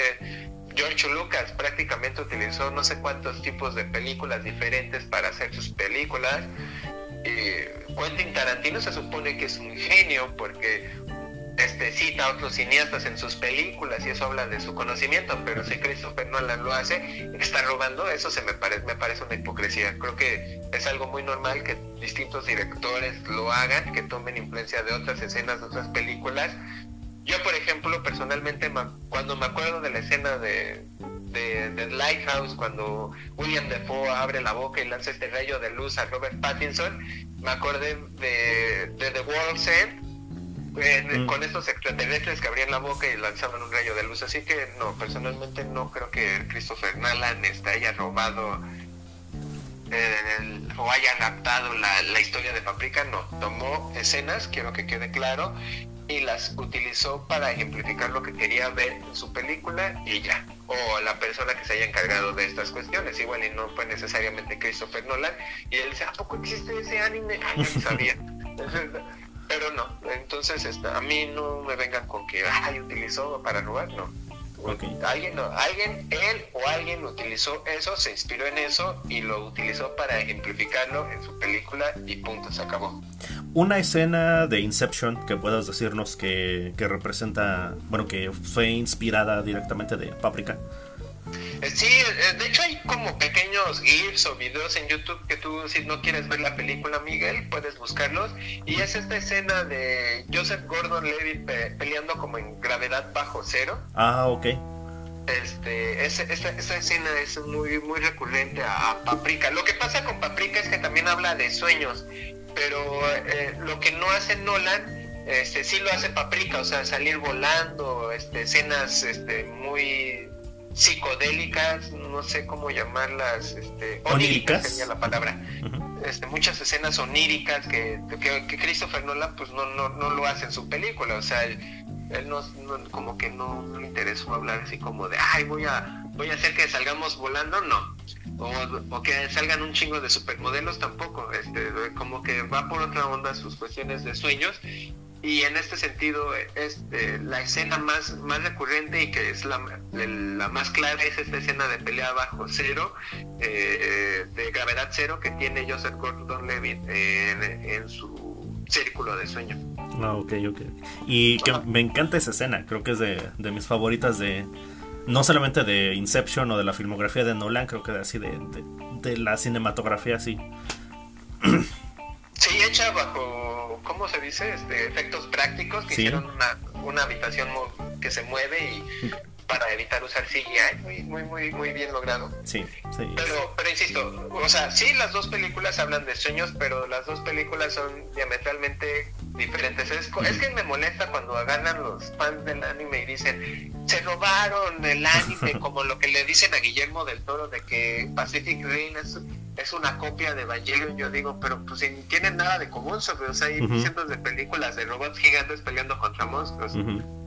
El, este género mecha es ancestral, o sea...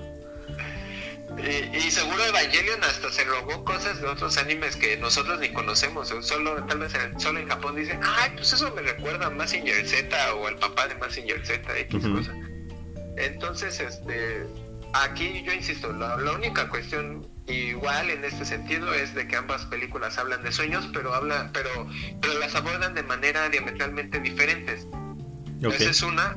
La segunda, e insisto, es sí parece que Nolan o la persona que encargada utilizó esto para hacer una una referencia o una un pastiche de para su película, o sea, lo que más le servía era lo que habían visto en esta película y lo usaron pero nada más, o sea, no, insisto, no es algo que no suceda a diario en el cine.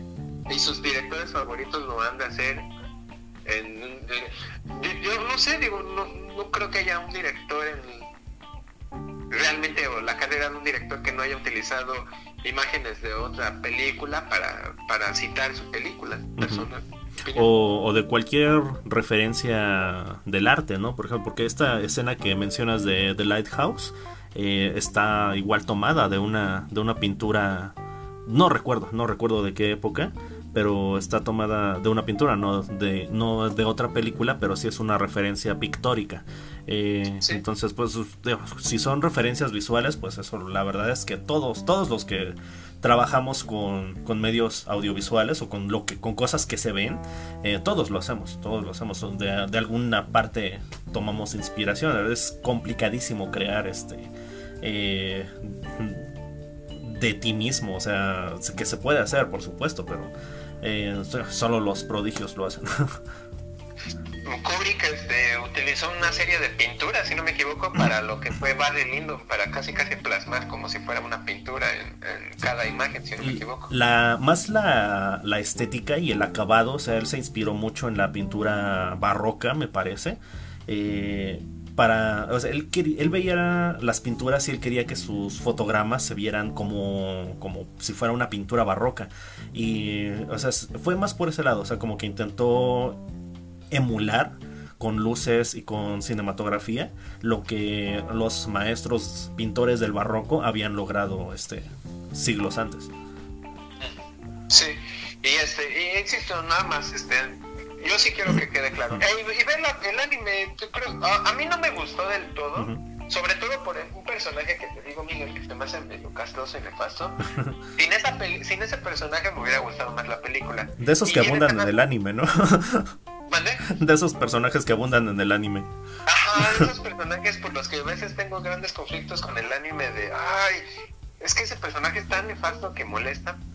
Eh, pero, pero, o sea, el, anime creo que vale la pena mucho verlo y tiene escenas muy, muy hermosas, uh, momentos de animación muy hermosos. Eh, pero no, no, no, son cosas diametralmente diferentes y distintas. Igual y por ahí puedes, tengo entendido que hay tres o cuatro escenas que se van parecidas, inclu este, en, Inception con Paprika, incluyendo esa que te digo de la escena de gravedad cero de Joseph Gordon-Levitt pero no, son, son, son cosas diferentes, la verdad, son cosas muy, muy diferentes. Y ahí sí entiendo mucho a Nolan de, de, que haya utilizado para hacer su película un anime, me llama mucho la atención para todos esos que, que, se sienten muy intelectuales y dicen, no, ay, ¿cómo puedes ver esas cosas de otaku? Bueno, uno puede verlo, solo se tiene que bañar y ya. ok, eh, bueno, pues pues no sé, bueno, me gustaría pasar, oh, bueno, hablar ahora sí un poquito de, de Tenet y por qué siento que falló. Y... ¿E Interstellar, Miguel? ¿No quieres hablar de Interstellar nada más o ya...? Es que ya, bueno, tú ya nos hablaste de Interstellar. o no sé, algo que me, algo que me quisieras preguntar, o, o, de Dunkirk, no sé, este, bueno, Dunkirk me parece, pues muy básica, ¿no? Es, sí es una película de guerra con la que Christopher Nolan intentó vencer a Guillermo del Toro y su forma del agua y que yo sigo pensando que cómo fue posible que eso pasara, pero bueno, este, aquí, bueno, sobre Dunkirk nada más me gustaría decir así rápido, rápido, que es interesante cómo intenta bueno, intenta hacer lo mismo que hizo con Memento. Tiene una trama que se podría contar de manera lineal, pero desarma esta trama y forma un rompecabezas diferente. Y, o sea, el objetivo de este rompecabezas, que es Dunkirk, es que la escena clímax converjan la línea de tiempo de los pilotos con la línea de tiempo este, que de, los, de los civiles en, en los barcos que están apoyando con la evacuación y lo que pasa en la playa. Y todo esto pues son, bueno, transcurre en periodos de tiempo completamente distintos. O sea, la batalla de Dunkirk eh, para los pilotos duró, no sé, bueno, ahorita no tengo el dato, pero eh, haciendo memoria de la película, supongo que entre 30 minutos o una hora más o menos. Y fue toda la intervención que hubo por parte de la Fuerza Aérea durante esta operación militar. Pero para los civiles que apoyaron con la evacuación, esta, esta operación empezó desde un día antes. O sea, ellos un día antes ya tenían la alerta de que tenían que apoyar este con la evacuación. Eh, entonces, el, Nolan intenta contarnos el punto de vista de todos estos personajes, pero se da cuenta de que meter la línea de tiempo de los pilotos con la línea de tiempo de lo que pasa en la playa y con lo que pasa con los civiles, eh, pues no, o sea, no empata, o sea, sus pilotos saldrían cinco minutos y sería todo, este, toda la intervención de Tom Hardy dentro de la película.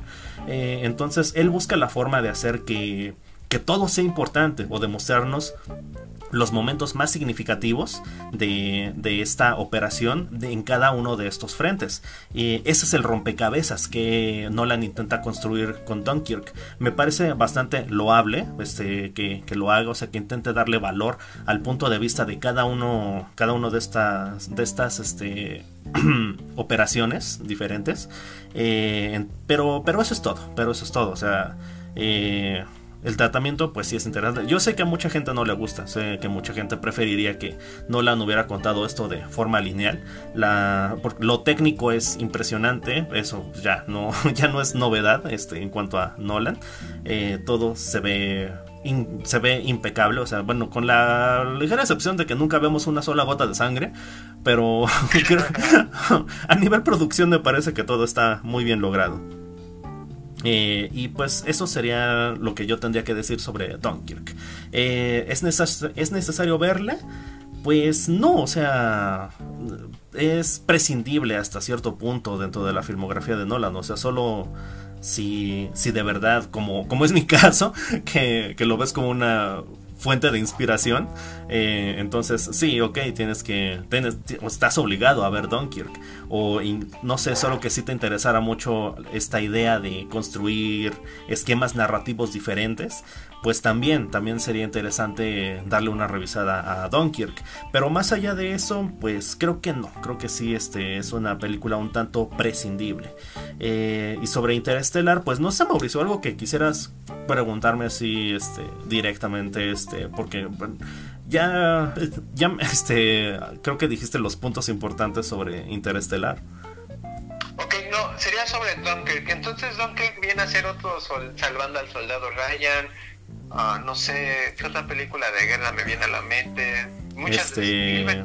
Ah, hay esta otra que es que es como Soldado Ryan, pero que no es Soldado Ryan. ya no me acuerdo. O sea, sí, bueno, pues, Soldado Ryan, salvando al Soldado Ryan es como la, la básica, ¿no? Es como la calca. sería, entonces solo es otra película de guerra, nada más. Sí, la bueno, 1917, o sea, me acaba de venir a la mente. Este que esa película tiene otro mérito enorme del que ya hablé este, en nuestro especial de fin de año, pero este, pero sí, o sea, sí es otra película de guerra que busca hacer méritos técnicos, este y demostrar lo increíblemente bueno que es el director y un estudio sobre todo. Eh, o sea, es como que el despliegue económico de Warner era su, su apuesta fuerte para, para ese año. Eh, no les, bueno, más bien sí les salió, pero se les atravesó el tío, el tío Memo, eh, entonces pues les arruinó la fiesta, pero o sea, fuera de eso sí es bastante genérica como película de guerra. Eh, ¿Alguna actuación memorable? Tom Hardy, este, el, ah, se me olvida siempre el nombre del actor que hace el espantapájaros. Cillian Murphy. Uh, este, Cillian Murphy. ¿Michael Caine sale de nuevo? Michael Caine me parece que no, eh, me parece que en esta no, bueno, no lo recuerdo, este sale este se me olvidó su nombre también, pero el que fue el, peor maestro de defensa contra las artes oscuras de Harry Potter. Eh... ¿El rubio de la Cámara de los Secretos? Ajá. Ah, ok. Kenneth Branagh, Kenneth Branagh, eh, él es este, él sale también en Dunkirk. Eh, Harry Styles, que bueno, yo nunca supe quién de todos los soldados era Harry Styles, pero este, pues bueno, no sé, no sé quién de todos ellos fuera, pero sé el que sea, pues, si era el soldado muerto número 23, lo hizo bien. Entonces, no sé, digo, esto porque no, no sé, yo nunca he escuchado ni he visto a One Direction, no sé quién, no sé cómo es físicamente Harry Styles, perdón. Eh, pero, este, ¿y quién más sale? No sé, no recuerdo, o sea... No Pero no hay una actuación así que digas, ay, el... No, no, tampoco. No, no, eso sí no hay. Justamente por la construcción que le da a la, a la película, como que bueno, otra vez ese realismo, o sea, evitar los grandes discursos o las grandes lecciones que, que, nos deja la guerra. O sea, es como que sí, muy de, pues nos está llevando la, la, chingada, ¿no? O sea, tenemos, tenemos a los alemanes rodeándonos y no tenemos ni para dónde hacernos. O sea, no te pon, es una situación, pues sí, bien complicada y creo que lo reflejan bien lo, las actuaciones. O sea, como que no es el momento para estar eh, con discursos, con lecciones, o sea, simplemente refleja lo duro y lo complicado que fue para civiles y militares eh, realizar esa operación. Una pregunta ahí sí me da curiosidad. Me decías que 1919 o 17. 17.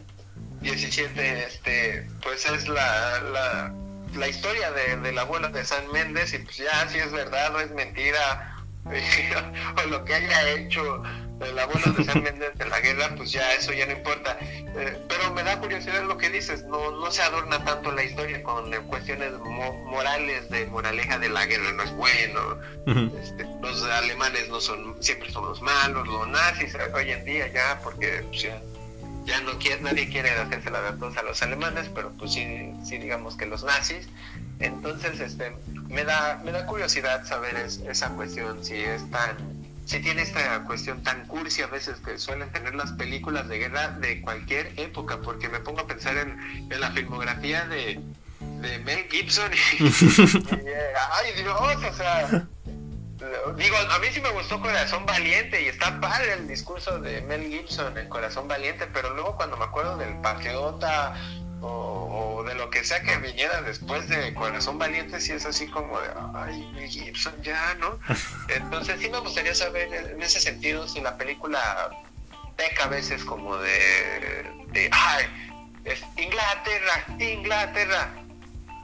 Eh, sí, sí lo tiene. es, eso sí lo tiene. Creo que era inevitable, ¿no? Este Christopher Nolan, pues es, es británico. Eh, y pues obviamente, bueno, no, la diferencia es que no le da mucho, este, no le da mucho tiempo a los alemanes eh, en pantalla y eso pues dificulta, este, eh, bueno, siempre, siempre, bueno, de hecho, ningún director le da profundidad al bando rival, ¿no? O sea, siempre o son malos o son demonios sin sentimientos que acribillan y asesinan a todo lo que se les pone enfrente. Eh, realmente ese es el tratamiento general que se le ha dado este, al bando enemigo, sea cual sea, en cualquier representación bélica que se ha hecho cinematográficamente. Es lo único que saben hacer. La única, la única diferencia con Dunkirk es que pues no les da todo ese tiempo, o sea, realmente se enfoca demasiado en los sobrevivientes, este, los personajes que están en la playa, los civiles, este, que intentan ir a, apoyar a, los soldados. Y, pues no, o sea, no hay como que tanto conflicto con los alemanes, pero, pero obviamente sí, o sea, sí te dicen qué sufridos son los, los soldados británicos, que, que, obviamente pues sí lo son, ¿no? O sea, porque sí, o sea, sí fueron, pelearon y murieron en una guerra. Eh, entonces, en ese sentido sí, pero en, de repente sí, o sea, sí, te pintan así, este... Eh, de hecho, al último suena el discurso de Winston Churchill de pelearemos en las playas, pelearemos en el aire, eh, ese legendario discurso. Al último sí, sí lo retoman, sí vuelve a sonar, este, y sí, este, cierra con eso. De hecho, cierra con eso la película. Entonces, pues Mm, sería todo, sería, bueno, es, como que la única mención que se hace a ese sentido patriota inglés.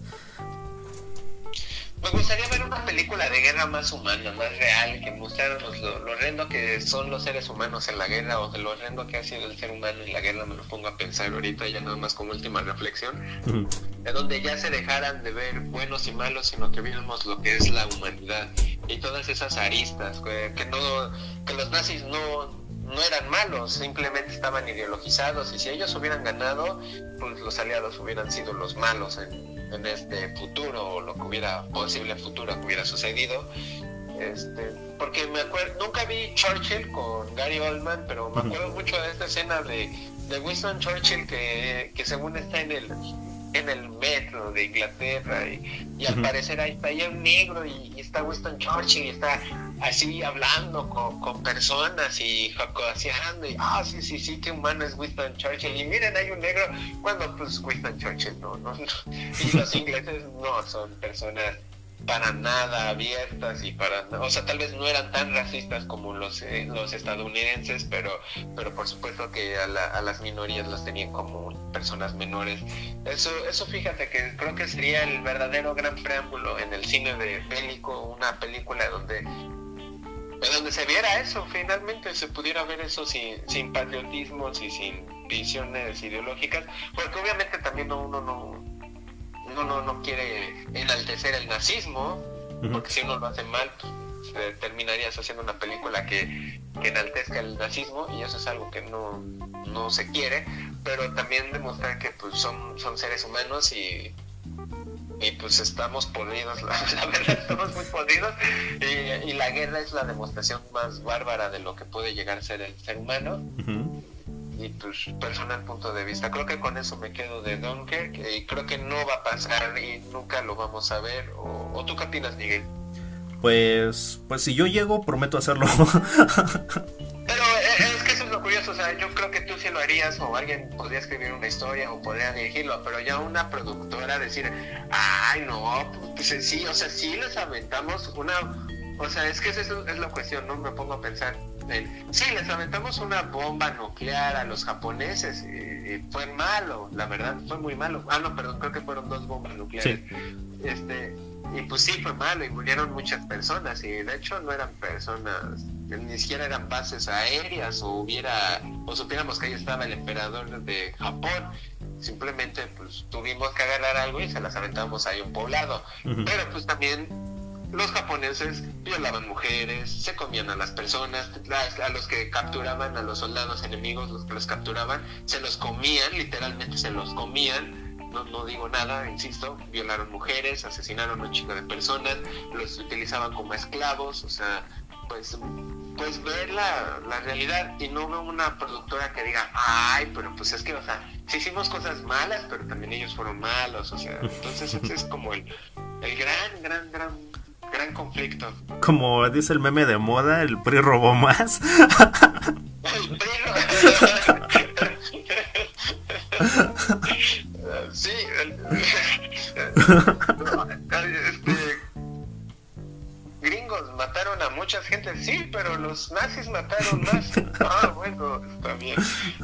Entonces, ese, ese es algo que sí, fíjate que, que creo que nunca podemos llegar a ver o nunca nunca ejemplificaremos en la gran pantalla. Yo creo que sería diferente en literatura, creo que sí se podrían en novelas históricas ver esa, esas cuestiones un poco más abiertas. Obviamente no dudo que haya libros bien ideologizados, en donde tal vez digan de personas que sean fascistas y crean en el régimen nazi, digan no, lo malo es que perdimos, eh, lo, lo, malo es que ellos ganaron y nosotros perdimos, ese es lo malo. ¿Sabes, ¿sabes qué? O sea, es, o sea, si quisiéramos tomar el escenario de, no sé, la Primera o la Segunda Guerra Mundial eh, y intentar contar una historia así de compleja, y que un estudio te suelte este, el presupuesto para que lo hagas, eh, sí es complicado. Pero creo que lo que no se ha hecho, o, bueno, que lo que no se ha intentado y que es bastante factible ahorita que lo estoy pensando, es trasladar todo lo que estamos planteando en este momento, o sea, eh, cómo la guerra nos afecta y nos devasta a todos por igual y saca lo peor de cualquier civilización. Eh, pero, y trasladarlo a, un escenario ficticio. O sea, no sé, no, no como El Señor de los Anillos, por ejemplo, o como Star Wars, tal vez una eh, una este, humanidad en el futuro, o sea, podría ser, o sea, no sé, igual te puedes inventar tu propia este, geografía, o sea, para que no sea Estados Unidos y Rusia y Alemania y Japón, o sea, te inventas eh, tu, propio, tu propia geografía, tu propio planeta, y entonces sí, entonces ya planteas todo y, y haces una revoltura de personajes, razas, culturas, ideologías. Yo creo que la respuesta iría por ahí. Eso me suena a la historia del Avatar, pero, pero bueno, pero, pero pues sí, este, sí, creo que sí, te entiendo completamente. Creo que la, la única manera posible de lograr eso sería en un estado ficticio. La, la- el ser humano no le gustaría hacer una introspección así tan grande hacia su persona. No, pues Y- imagínate, es- debe ser súper incómodo. Sí, y, y me lo pongo a pensar en el ejemplo mejor, en el mejor ejemplo que he visto, por ejemplo, en Star Wars, fue con Ryan Johnson, cuando están con este Benicio del Toro, y Finn y Rose, y le dicen, pues sí, les hago armas a- a- a- al imperio, pero pues también les hago armas a ustedes, entonces me pueden juzgar porque le hago armas al imperio, pero pues también les estoy haciendo armas a ustedes y ahí se eh, vislumbra toda, toda la fantasía que siempre les ha gustado a los de Star Wars, que es ellos son los malos, nosotros somos los buenos. Pero bueno, este, ya sería, bueno, por mi parte sería todo con Dunkirk y con esta cuestión de cine bélico. Qué, qué buen programa, Miguel. Este, hemos hablado de cine superhéroes, cine bélico, este, cortometrajes. eh, Ciencia ficción. tiene una filmografía muy rica. Y ahora vamos con cine malo o cine decepcionante. Entonces, este, vas Miguel, tú quiero quiero hablar más de Nolan para, saber que esto fue para pues, saber que esto fue posible. Es más, hasta viajaría al pasado, me dan ganas de viajar al pasado y decirle, en el futuro no te va a gustar una película de Nolan. Ver, No, uy, uy. colapso, colapso, colapso psicológicamente. Vengo del futuro y no te gustó una película de Nolan. Ah, no puede ser. Ah, bueno, eh, ok, pues Tenet, llegamos a, a su película más reciente. Y bueno, a ver, ¿qué, qué fue lo que pasó con, con Tenet? Tenet es una película que mezcla el género de espías con algo de ciencia ficción. Este, de, hecho, este, la herramienta que utiliza Christopher Nolan para contar esta historia es una cosa de ciencia ficción así pura, o sea, es un artefacto o una, una especie de tecnología que le permite al protagonista eh, insertarse en un espacio-tiempo, bueno, en un universo en donde el espacio-tiempo va en reversa, como si estuviera rebobinando un VHS, este, pero así, así como eh, uno rebobinaba el, el, VHS y podías verlo en la televisión, así tú estás inmerso dentro de ese espacio-tiempo que está rebobinándose, y, es, pero tú no, tú no estás bajo las leyes de ese espacio-tiempo, tú sigues regido por las leyes de tu propio espacio-tiempo, o sea, si tú quieres moverte eh, hacia adelante, las personas o lo, los seres que, que, habitan en ese, en, esa en ese universo que avanza hacia atrás, o bueno, que más bien que va en reversa, eh, ellos te ven moviéndote en reversa a ti. Entonces, lo que yo decía en, en, el podcast de Lo mejor y lo peor del año es que... A ver, a ver, per Ajá. perdón, ¿cómo de nuevo? ¿Te, ¿Te, ven moviéndote en reversa a ti, pero no ellos o cómo? Ya me confundí. ok. De hecho es algo complicado, es algo complicado, o sea, eh, lo voy a poner... ¿Viste, ¿viste el tráiler de, de Tenet o no lo viste? ¿O viste, no sé, estas escenas que se filtraron de, de, de, la autopista donde un auto choca hacia atrás, o bueno, choca en reversa? Ok, este sí, de hecho ya hasta llegué a ver el trailer honesto de, de, de Tenet. Ah, ok. Y sí, sí me acuerdo de esas escenas, este, de, de que eh, podía, o sea, digamos que sujeto A camina uh -huh. hacia adelante. Y por lo que entiendo es, hay un sujeto B con una máquina y puede hacer que la persona que va hacia adelante camine hacia atrás de nuevo, o sea, hacia sus mismos pasos. Uh -huh. Y este sujeto B es libre de, de moverse en esa línea temporal. Uh -huh. Estoy en lo correcto, correcto, y alterar los, los hechos de lo que puede llegar a ser el sujeto B, que en lugar de caminar hasta cierto punto, se ha interrumpido por ti. Que bueno, de hecho, bueno, pues sí puedes interactuar con ese espacio-tiempo, tiene sus leyes, ¿no? Que, que al final, como, como es, con ese afán de Nolan de tratar de explicarlo todo, al final sus reglas ayudan a que la película colapse en lugar de, de mantenerla eh, a flote.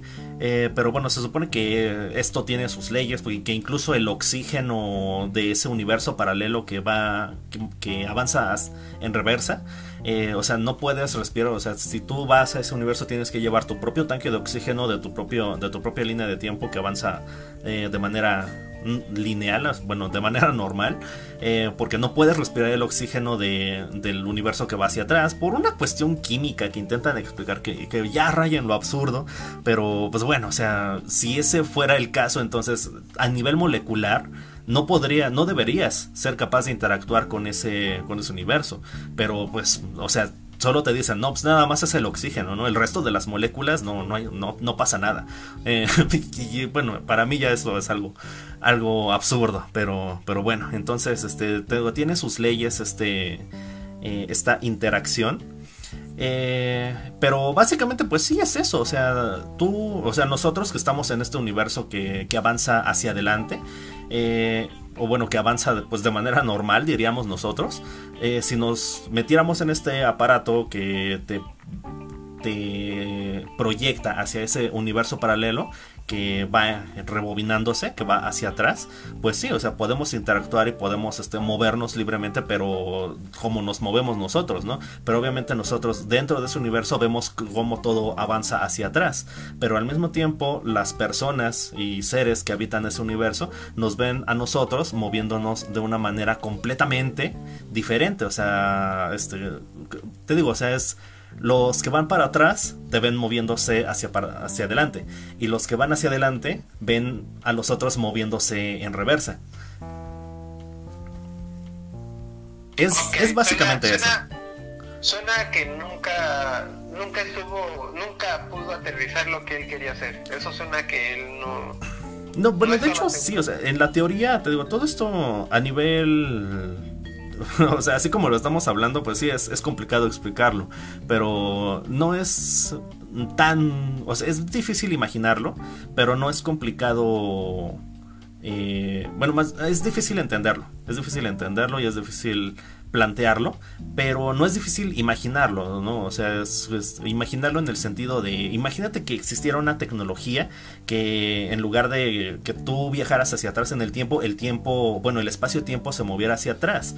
O sea, y tú puedes así, este, rebobinar el tiempo y así es así como tú podrías viajar en el tiempo, no sé cómo viajarías al pasado, pues rebobinando el, el presente. Entonces, en ese sentido es, me parece que la tecnología y el argumento y, o sea, todo cómo construye este, esta idea, sí es interesante, sí es eh, pues, se me hace ciencia ficción interesantísima. Entonces ahí la cuestión es, este, ¿qué, puede hacer, qué pueden hacer los personajes este, con este, con este tipo de tecnología? ¿Qué es lo que puede hacer una agencia de inteligencia? ¿Qué es lo que puede hacer un individuo normal? ¿Qué haría yo? ¿Qué haría este? Eh, qué haría Batman o qué haría, qué, puede hacer un gobierno, qué puede hacer una serie de personajes si tuvieran acceso a esta tecnología. Entonces, eso es lo interesante. Lo que no es interesante es justamente lo que hacen los, lo que hacen los personajes en, en la película. Porque el meollo del asunto es que Kenneth Branagh eh, intenta destruir el mundo. O sea, o sea, ya descomponiendo la película a nivel trama, o sea, si le quitas esto que es, eh, bueno, este factor de ciencia ficción que es interesantísimo, que es complicado de entender y de, de, visualizar, pero que sí es muy interesante. Si le quitas eso, es una película de James Bond cualquiera. O sea, está el malo que tiene sus motivaciones para destruir, conquistar el mundo o chantajear este gobiernos y hacerse. O sea, es villano súper genérico. Y ahí es donde tengo yo mi primer conflicto con Christopher Nolan. Eh, que después de la trilogía de Batman, con, en donde construyó villanos impresionantes. O sea, a lo mejor no completamente su mérito. Obviamente Tom Hardy, Heath Ledger. Eh, y tuvieron que hacer su parte. Este. Liam Neeson, Cillian Murphy, obviamente todos ellos tuvieron que hacer, eh, aportar algo. Pero él tuvo acceso, o sea, él formó parte de ese universo, construyó, escribió las líneas, que esas líneas tan icónicas de esos personajes. Eh, y ahora nos trae un villano tan genérico y, o sea, yo no lo pude soportar, o sea, fue mi primer gran decepción, o sea, cuando entendí al, al villano, se me quedé así de, ¿en serio? ¿En serio? O sea, tú escribiste esa línea de mueres siendo un héroe o vives lo suficiente para ser un villano y ahora me traes a un villano genérico de James Bond. ¿En serio? Eh, entonces, bueno, ese es mi primer gran problema con, con Tenet. Eh, ¿Cuál? Bueno, después de, de, esto, del villano, o sea, la trama es...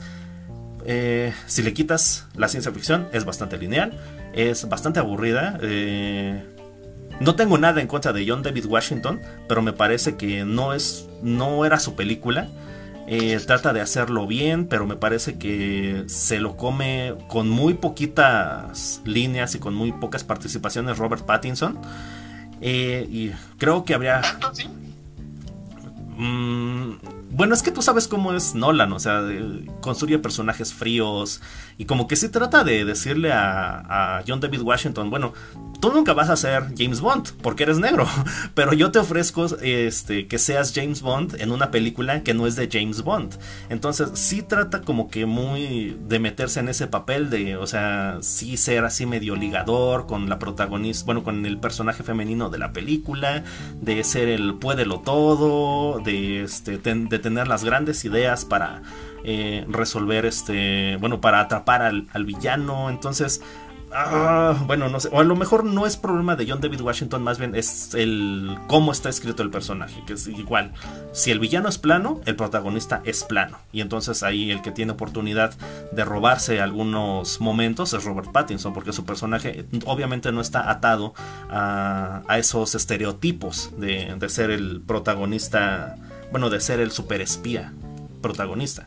Eh, yo, yo creo que por eso, por eso de repente este eh, se roba más este la película Pattinson. No tanto por...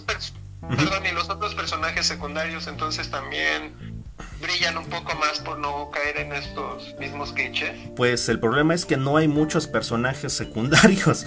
Eh, ah. Digo, además de Robert Pattinson, estaría Elizabeth de Vicky, que pues no, no puedo decir que es el la protagonista femenina o la más, es, más bien es la única actriz en toda la película. Bueno, no la única actriz, hay otra actriz, este Dimple Kepadia, este que es así como una traficante de armas que de repente, o sea, es como el recurso de, ah, no, no sabemos cómo resolver eso. Ah, bueno, pues vamos con ella y ella nos explica. O sea, eso, eh, a eso se reduce su personaje. Y Elizabeth de Vicky simplemente es así como que la, mujer de la película, ¿no? O sea, hay que poner una mujer, ah, pues vamos a escribir a este personaje súper simple, que es la esposa del villano, eh, y que es, no, no, está, está horriblemente escrito su personaje. Este, ella, ella me parece que sí es una buena actriz, pero el personaje está horriblemente escrito. Y, ya, párale de contar, ya son todos los personajes relevantes que hay en, dentro de la película suena bastante decepcionante entonces. Es, es muy decepcionante. Bueno, está también por ahí Aaron Taylor Johnson, pero pues él igual, o sea, es un milico genérico, o sea, y sale muy ya este, casi casi al final de la película, pero igual así es, tú eres Aaron Taylor Johnson, pero vas a interpretar al milico genérico número 23, o sea, pero sí tiene líneas y sí vas a tener tu crédito así grandote, pero o sea, realmente pues no, o sea, no como que no tiene gran cosa que hacer más que dar instrucciones y, cosas así, y, y disparar. es, todo lo que hace Aaron Taylor Johnson. Eh, entonces, pues no, o sea, decepcionante en cuanto a personajes, decepcionante en cuanto a villanos. La trama, te digo, es simplísima. O sea, si Tenet fuera una fotografía, sería una fotografía genérica de Instagram con un filtro bonito. Y el filtro, pues es obviamente todo este concepto de la ciencia ficción. Si se lo quitas, queda algo súper genérico, súper aburrido. Hasta podría yo decir que mal escrito. Mm. Pues suena lamentable y muy muy triste esto, Miguel, la verdad. Sí, sí lo es. Este, yo entendería que Christopher Nolan, bueno, Christopher Nolan, hasta donde tengo entendido, sí es fan de las películas de, espías, este, no solamente de James Bond, pues digo principalmente de James Bond porque pues es la referencia más grande que existe en el género, pero sí el género eh, es algo que a él le llama mucho la atención Y creo que se nota en Inception, se nota bastante. Eh, entonces, él intenta hacer su propia versión de lo que es una película de espías. Pero, o sea, honestamente, el género no es como muy interesante. O por lo menos a mí es de los géneros que menos interesantes este, se me hacen. Eh, insisto, es muy genérico. Intentar darle un giro es complicado. Básicamente porque el personaje lo escriben igual en todas las versiones. si el superespía es hombre, si es mujer o si es lo que tú quieras que sea, no importa. Lo escriben exactamente igual. Eh, así como si fuera calca de James Bond. Eh, o sea, Jason Bourne es calca de... Bueno, no es una calca tal cual, pero sí tiene muchos aspectos de, de lo que es este James Bond. Lo refrescaron un poco haciéndolo... Bueno, intentando crear un contexto diferente. Pero si te vas a lo básico, es lo mismo. Es lo mismo. Eh, entonces, es complicado. Es complicado hacer una buena película de espías. Y pues Nolan se fue a lo técnico. O sea, como que apostó demasiado a este lado de, la, de, este, de esta tecnología y bueno, eso a nivel técnico, ok, sí, le quedó muy bien, pero descuidó demasiado eh, a los personajes, o sea, la construcción de los personajes, eh, la, construcción de la misma trama, o sea, digo, no se me parece hasta casi absurdo, pero yo siento que intenta nublarnos la vista de que la trama es tan lineal utilizando este recurso de, la ciencia ficción, de esta, de esta, tecnología que rebobina el tiempo. Eh, porque obviamente si, si, le quitas eso, tú entiendes la película a la primera, o sea, no hay mayor complicación. Pero como tiene ese elemento, la, la, complica un poco, ¿no? O sea, pero, o sea, ya cuando tienes el rompecabezas completo, la, la, la, versión no es satisfactoria. Bueno, por lo menos a mí no me resultó nada satisfactoria. Ok. Bueno, recordando una película que a mí me gusta mucho de espías, que no sea de James Bond, me voy a Misión Imposible 1. Eh, ok. Pues este, creo que tiene lo que a mí, de hecho, me gustaría ver en una película de espías, intriga, misterio, persecución la 1, para ser específico la 1. Porque ya después en la 3, ya de repente ya solo era así como, Tom Cruise, quiero que salgas corriendo y hagas las cosas más estúpidas y alocadas de, todo el mundo. Ya, eh, mi pobre Tom Cruise un día se va a matar nada más por, por, haberse metido en culto satánico. Bueno, no, satánico no es porque ni siquiera creen en Dios o, o el diablo, creen en un extraterrestre pero la una, a mí al menos la una me gusta, con estas escenas de las máscaras y las intrigas y, los secretos y todo eso, y los hackers que estaban empezando.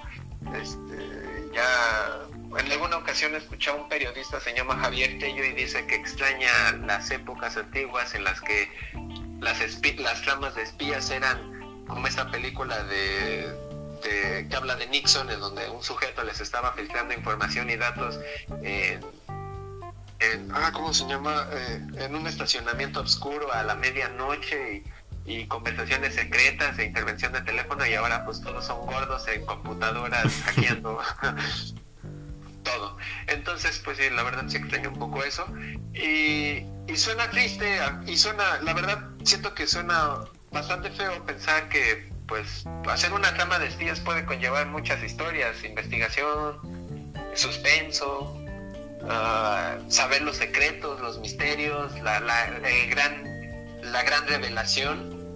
Y, pues no, que no lo lograran, no, ahora pues voy a tirarle un poquito a Nolan y esto sí es como un golpe bajo, pero pues también es la persona que le gusta mucho la saga de Rápidos y Furiosos. Entonces, ese, sí fue así, ahí sí cuando descubrí que le gustaba la saga de Rápidos y Furiosos y que le gustaba la 3, que es la peor de todas. O sea, nadie le gusta la 3, ni, ni, ni al canto original le gustó la 3 a tal grado que ni apareció nadie de ahí.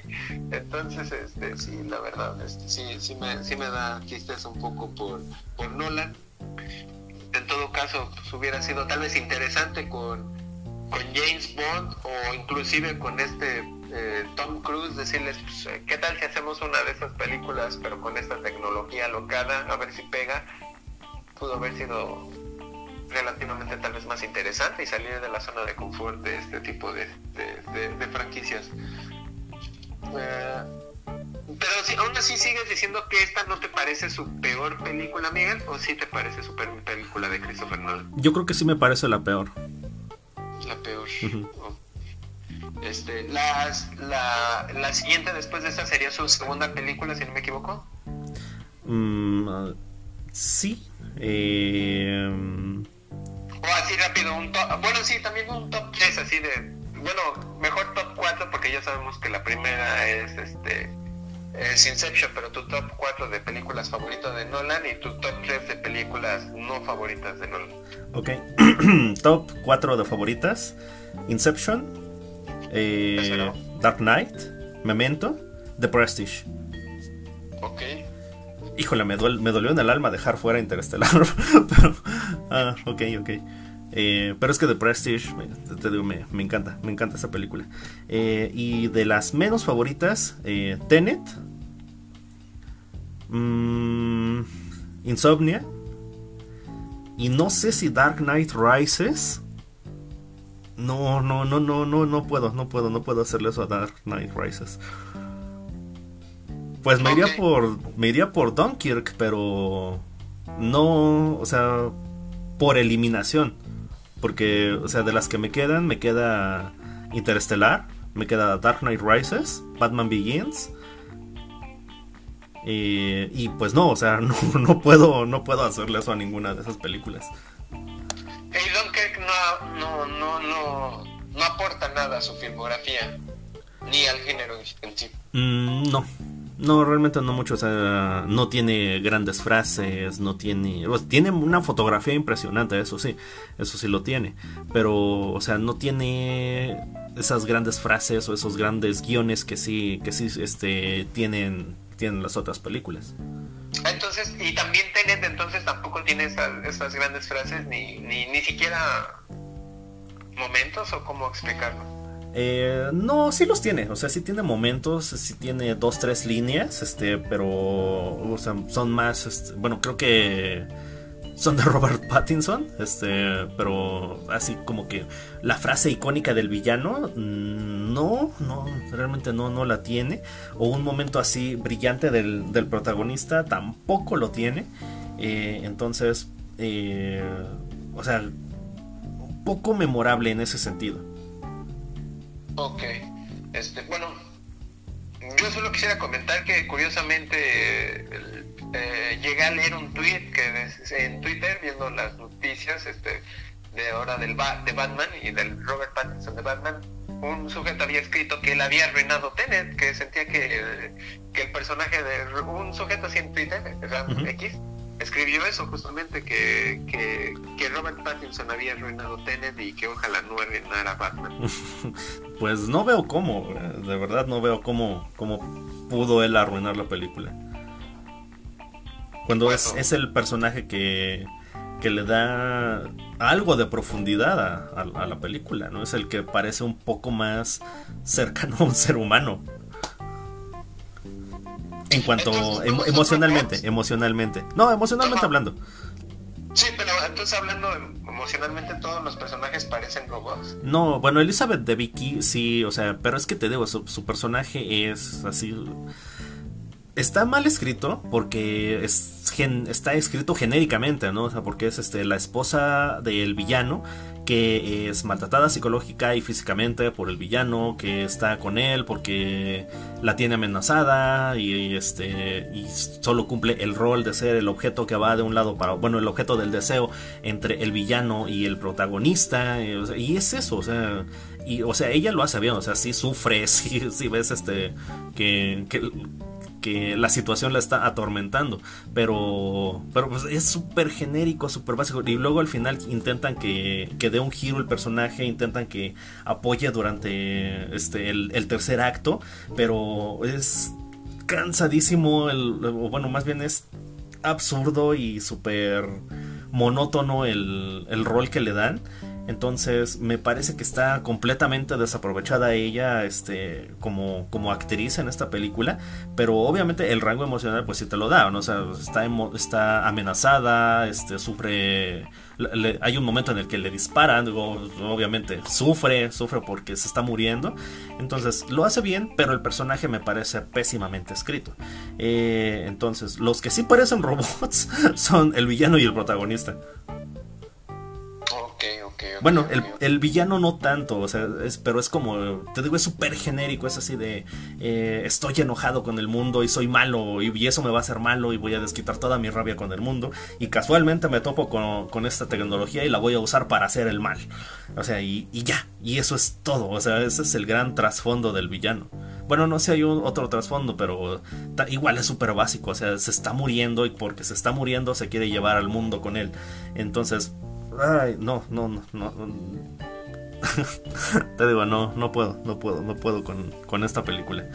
Mm, bueno, bueno, ya no tengo más que comentar. Este, pues, ¿qué, qué feo que, que Christopher Nolan haya fallado en esta ocasión. Sí, pero, pero creo que al final sí, o sea, creo que sí puede aprender de, de haberse equivocado. Ah, ya, ya, ya, me actualicé en cuanto a, a, la perspectiva del mismo Nolan en cuanto a, a, a Tenet. Y pues sí, ya, ya aterrizó que, que no, no fue su película más acertada. Por lo menos está consciente de que cometió errores con, con, esta película y que todo lo que se le ha atribuido del streaming y del fracaso de Tenet y que si Tenet iba a salvar la taquilla, o sea, todo eso ya dejándolo a un lado, creo que sí está muy consciente de las fallas técnicas este, que, que tuvo con, con, con Tenet.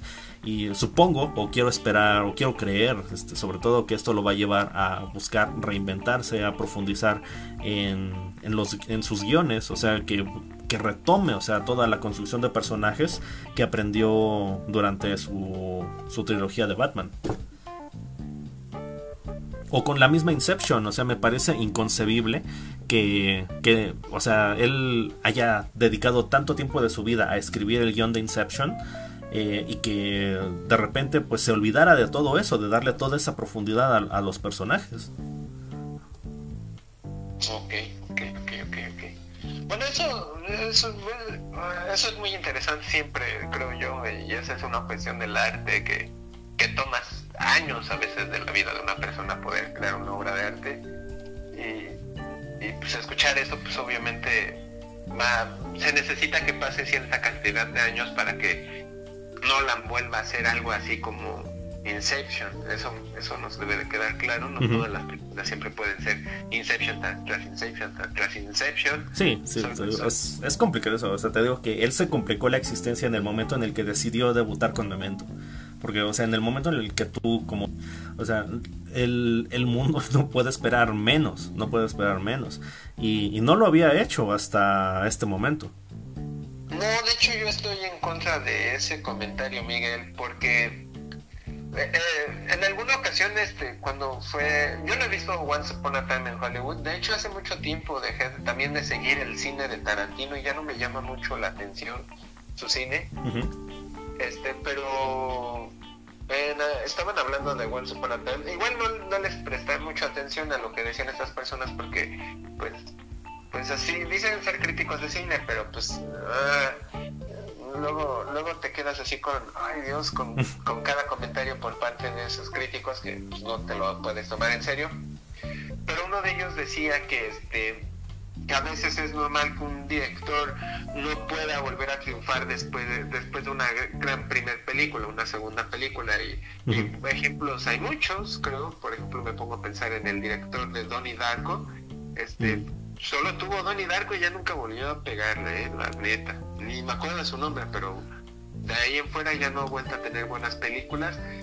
Este, ah, el director, el, realmente el director, director del Imperio contraataca de Star Wars, después de eso ya no, ya tampoco volvió a hacer, a, hacer algo, ya, ya no pudo. Y en este caso no se me hace difícil que hacer una buena película y después vengas a hacer otra película. De hecho, no, me parece imposible. Pero pues sí es imposible tener un ritmo constante de buena calidad y tarde o temprano uno tiene que, que trastabillar Este, en este caso me pongo a pensar en Kubrick, que pues después de cuántos años volvió a hacer ojos bien cerrados, casi 20 años de estar este, como medio retirado, vuelve a hacer una película. Y pues es normal, ¿no? Entonces creo que es normal que a veces un director fracase y a veces se me hace más normal que un director fracase después de una muy buena película, en este caso Memento. Y creo que ha seguido en aumento su, su cine, pero pero tarde o temprano tiene que decaer en algo y pues este, este es el este es el momento más bajo de Nolan, esperemos que vuelva a subir. Aunque sigo creyendo que yo yo al menos ya como que con, con Nolan ya ya cerré un ciclo y creo que ya no me voy a aventurar mucho ni me voy a emocionar como antes con sus películas. Yo creo que tú sí, ¿no, Miguel? A menos de que la siguiente sea una, de nuevo otra Tenet, pero pero con aliens, entonces sí, sí sería como ya un, un golpe para ti. Si, si me saliera con que va a ser un musical de robots, híjole, sí, sí, sí, yo creo que sí colapso por segunda vez. Pero curiosamente eso de un musical con robots suena más interesante que, que otra película de ciencia ficción. O sea, eso sí sería como sacar a tu director, a sal- salir de la zona de confort de un director. Yo, por ejemplo, te lo dije una vez y, y como que me hiciste así como una cara de, ay, pero yo te dije, a mí me gustaría ver a Nolan hacer una película de terror. Ok. O sea, realmente sí sería interesante verlo lidiando con otros géneros, no solo con ciencia ficción. Y pues era interesante porque pues lo acabamos de ver, o sea, hablamos de ciencia ficción, de una película de superhéroes, de un thriller psicológico, de una película... ¿De qué género ma- llamarías este de magos? Mm, es como una especie de drama, porque es una... son relaciones humanas, o sea, el eje es el, esto que le llaman el gran truco. O sea, hay un gran truco de por medio que es el conflicto entre. Bueno, que es lo que crea el conflicto entre Christian Bale y Hugh Jackman. Pero bueno, es, ese es solamente, esa es solamente la herramienta para profundizar en las, en las relaciones de, de todos estos personajes. O sea, de Hugh Jackman, cómo, cómo es con con su equipo, con, con Scarlett Johansson, que es su interés romántico, eh, Christian Bale también, o sea, cómo, o sea, qué conflictos le crea a él como ser humano tener esta guerra con, con Hugh Jackman. Eh, digo, oficialmente, a ver, aquí me aparece que es drama, drama, misterio y thriller, pero yo me quedaría con, con que es un drama. Entonces yo creo que lo que le haría falta sería como expandir sus horizontes y ver hacia dónde puede ir. En este caso musical, pues quién sabe, puede que sea un musical que a ti te guste bastante. Bueno, sí, sí, ok, buen punto, buen punto. Sí, porque realmente sí, el terror es algo con lo que nunca ha jugado o con lo que ha coqueteado muy poco, muy poco. Digo, por ahí, este, el, el miedo es uno de los ejes importantes de la trilogía de Batman, pero pues digo, nunca, o sea, me parece que incluso su versión del espantapájaros se queda cortísima, se queda cortísima con cualquier otra versión de- del mismo personaje. Eh, entonces, sí, o sea, creo, creo que sí concuerdo, ¿eh? Este, que, que tiene que, eh, como dices, expandir sus horizontes, salir de su zona de confort. Y- o igual y regresar, o sea, tal vez ya no hacer este super blockbuster, sino regresar a hacer pues, este tipo de cine un poco más, este, no sé si llamarlo de bajo presupuesto o independiente, pero pues como lo que fue Memento. Yo creo que le vendría bien. Ok. a, a ver qué pasa. Digo, no todas tienen que ser grandes puestas en escena y películas en super IMAX y para ver. el- o sea, a veces pueden uno hacer cosas más interesantes. Pues este. Siento que ya sería todo por, de- por, no- por nuestra parte en el programa, ¿no, Miguel? ¿O quieres comentar algo más? No, no, este sería todo, sería todo. Este, pues bueno, esto fue la filmografía de, de Christopher Nolan. Eh, eh, pues por mi parte sería todo. Este, sí les recomendamos mucho que, que le den una revisada a su filmografía, sobre todo a, este, a la primera parte, ¿no? O sea, la primera parte tiene cosas muy interesantes. Reitero, este, Dunkirk no es indispensable. Interestelar, pues es una gran película, pero es fría e indolente en muchos sentidos. Entonces, este, pues, bueno, como, si quieren algo visualmente interesante, pues sí, sí lo está, sí lo sí es visualmente muy interesante, pero, o sea, yo sí les recomiendo mucho que vean The Prestige, eh, les recomiendo también mucho Memento, Memento, digo, si no la han visto, este, véanla, es una joya, es una película impresionante, y pues bueno, Inception cualquier día de la semana cae bien, yo creo. ok. Nada más para terminar, sí, como te dije hace unos minutos, Miguel, este, la verdad no estoy muy satisfecho con el, con el programa, fue un programa muy interesante. Y tengo que mencionar, tengo que mencionar Mauricio, este que, que, Mauricio no quería hacer este programa. No es que no quisiera, no, no, no, no, yo sí quería hacer este programa. Ah, al final yo te dije que lo hiciéramos. Lo que pasa es que no había visto The Prestige y al final dije, oye, pues igual mejor sí hay que hacer el programa para que Miguel me anime a, así ver las películas de Nolan. ah, ok. Ah, bueno, entonces, entonces te preguntaría, pues, si, si lo logré, ¿no? Si, este, si al final de, del día, si vas a ver The Prestige o vas a ver este eh, bueno, Dunkirk no creo. pero bueno, no sé, Insomnia, pues sí, es, es interesante, o sea, no... Voy a ver Memento, eso sí no me cabe duda, debo de ver Memento. Creo que también es como cine obligado, así de esas películas que ah, debes de ver Memento, porque sí debes de ver Memento, aunque suene de del típico crítico de cine guanabí de la Condesa Roma, entonces este entonces creo que creo que Memento sí debo de verlo y voy a darle una oportunidad a The Prestige este, y a ver qué me topo con esto, entonces vamos a darle una oportunidad, sobre todo tal vez a este Nolan no tan grandilocuente. Que sí, que fíjate nada más ahora sí que me lo pongo a pensar y después de Dark Knight sí es como cuando, ¿no? O sea, como que sí es cuando dice, vamos a hacer cosas así grandes, al extremo, así como de, ah, o, es mi imaginación. No, no, no, para nada. O sea, Inception es una mega producción. O sea, abrumadora en todos los sentidos.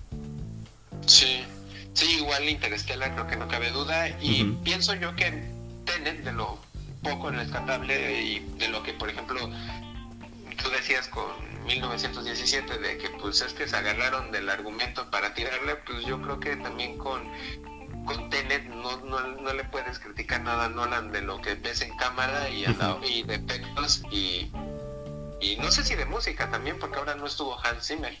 Mm, eh, correcto, este estuvo, bueno, la música de Tenet corrió a cargo de Goran... Ah, este, ahorita les paso el dato.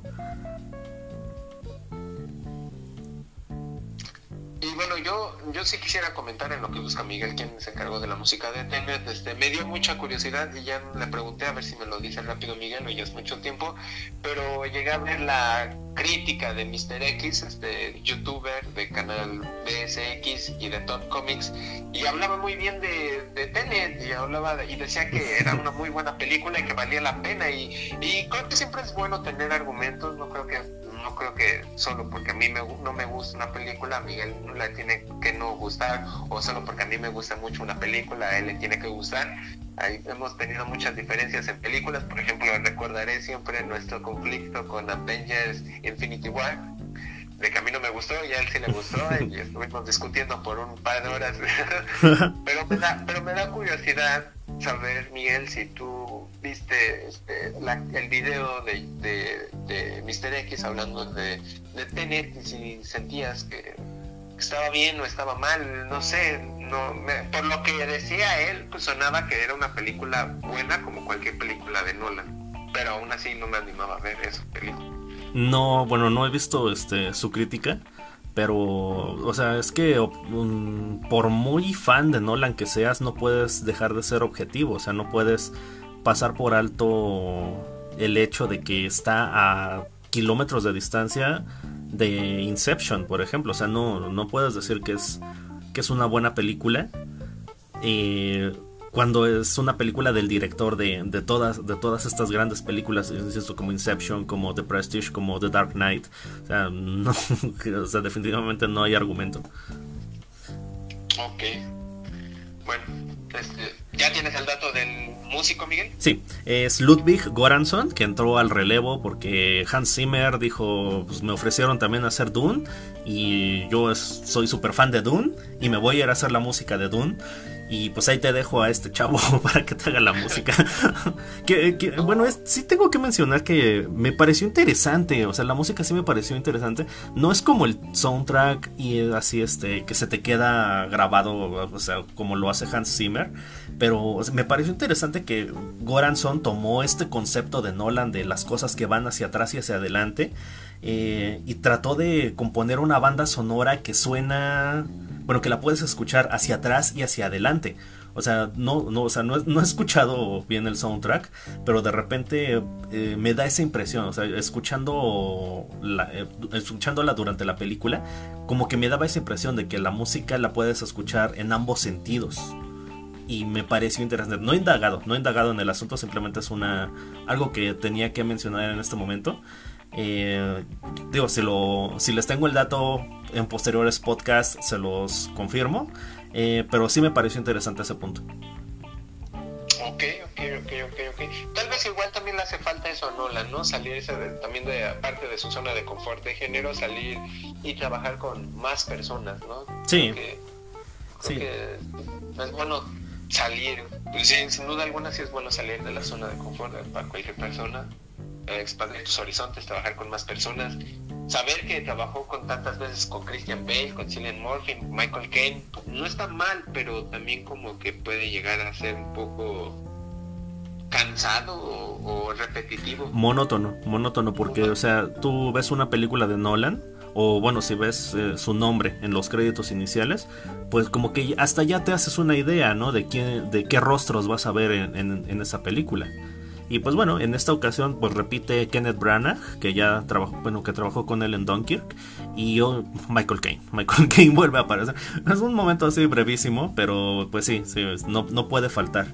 Eh, y realmente son los únicos que, que, repiten. Bueno, me parece que no recuerdo haber visto a Cillian Murphy, pero este así seguros, seguros, eh, repitieron Kenneth Branagh y Michael Caine. Michael Caine por nonagésima vez. Digo, no, la verdad no tengo la cuenta, pero o sea, es un número bastante alto de veces que ha repetido con Christopher Nolan.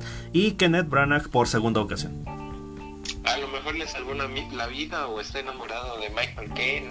Tal vez, eh, tal vez digo, si, si Nolan fue adolescente y creció viendo este películas británicas en, su adolescencia, pues a lo mejor sí, se quedó así de, oh, Michael Caine.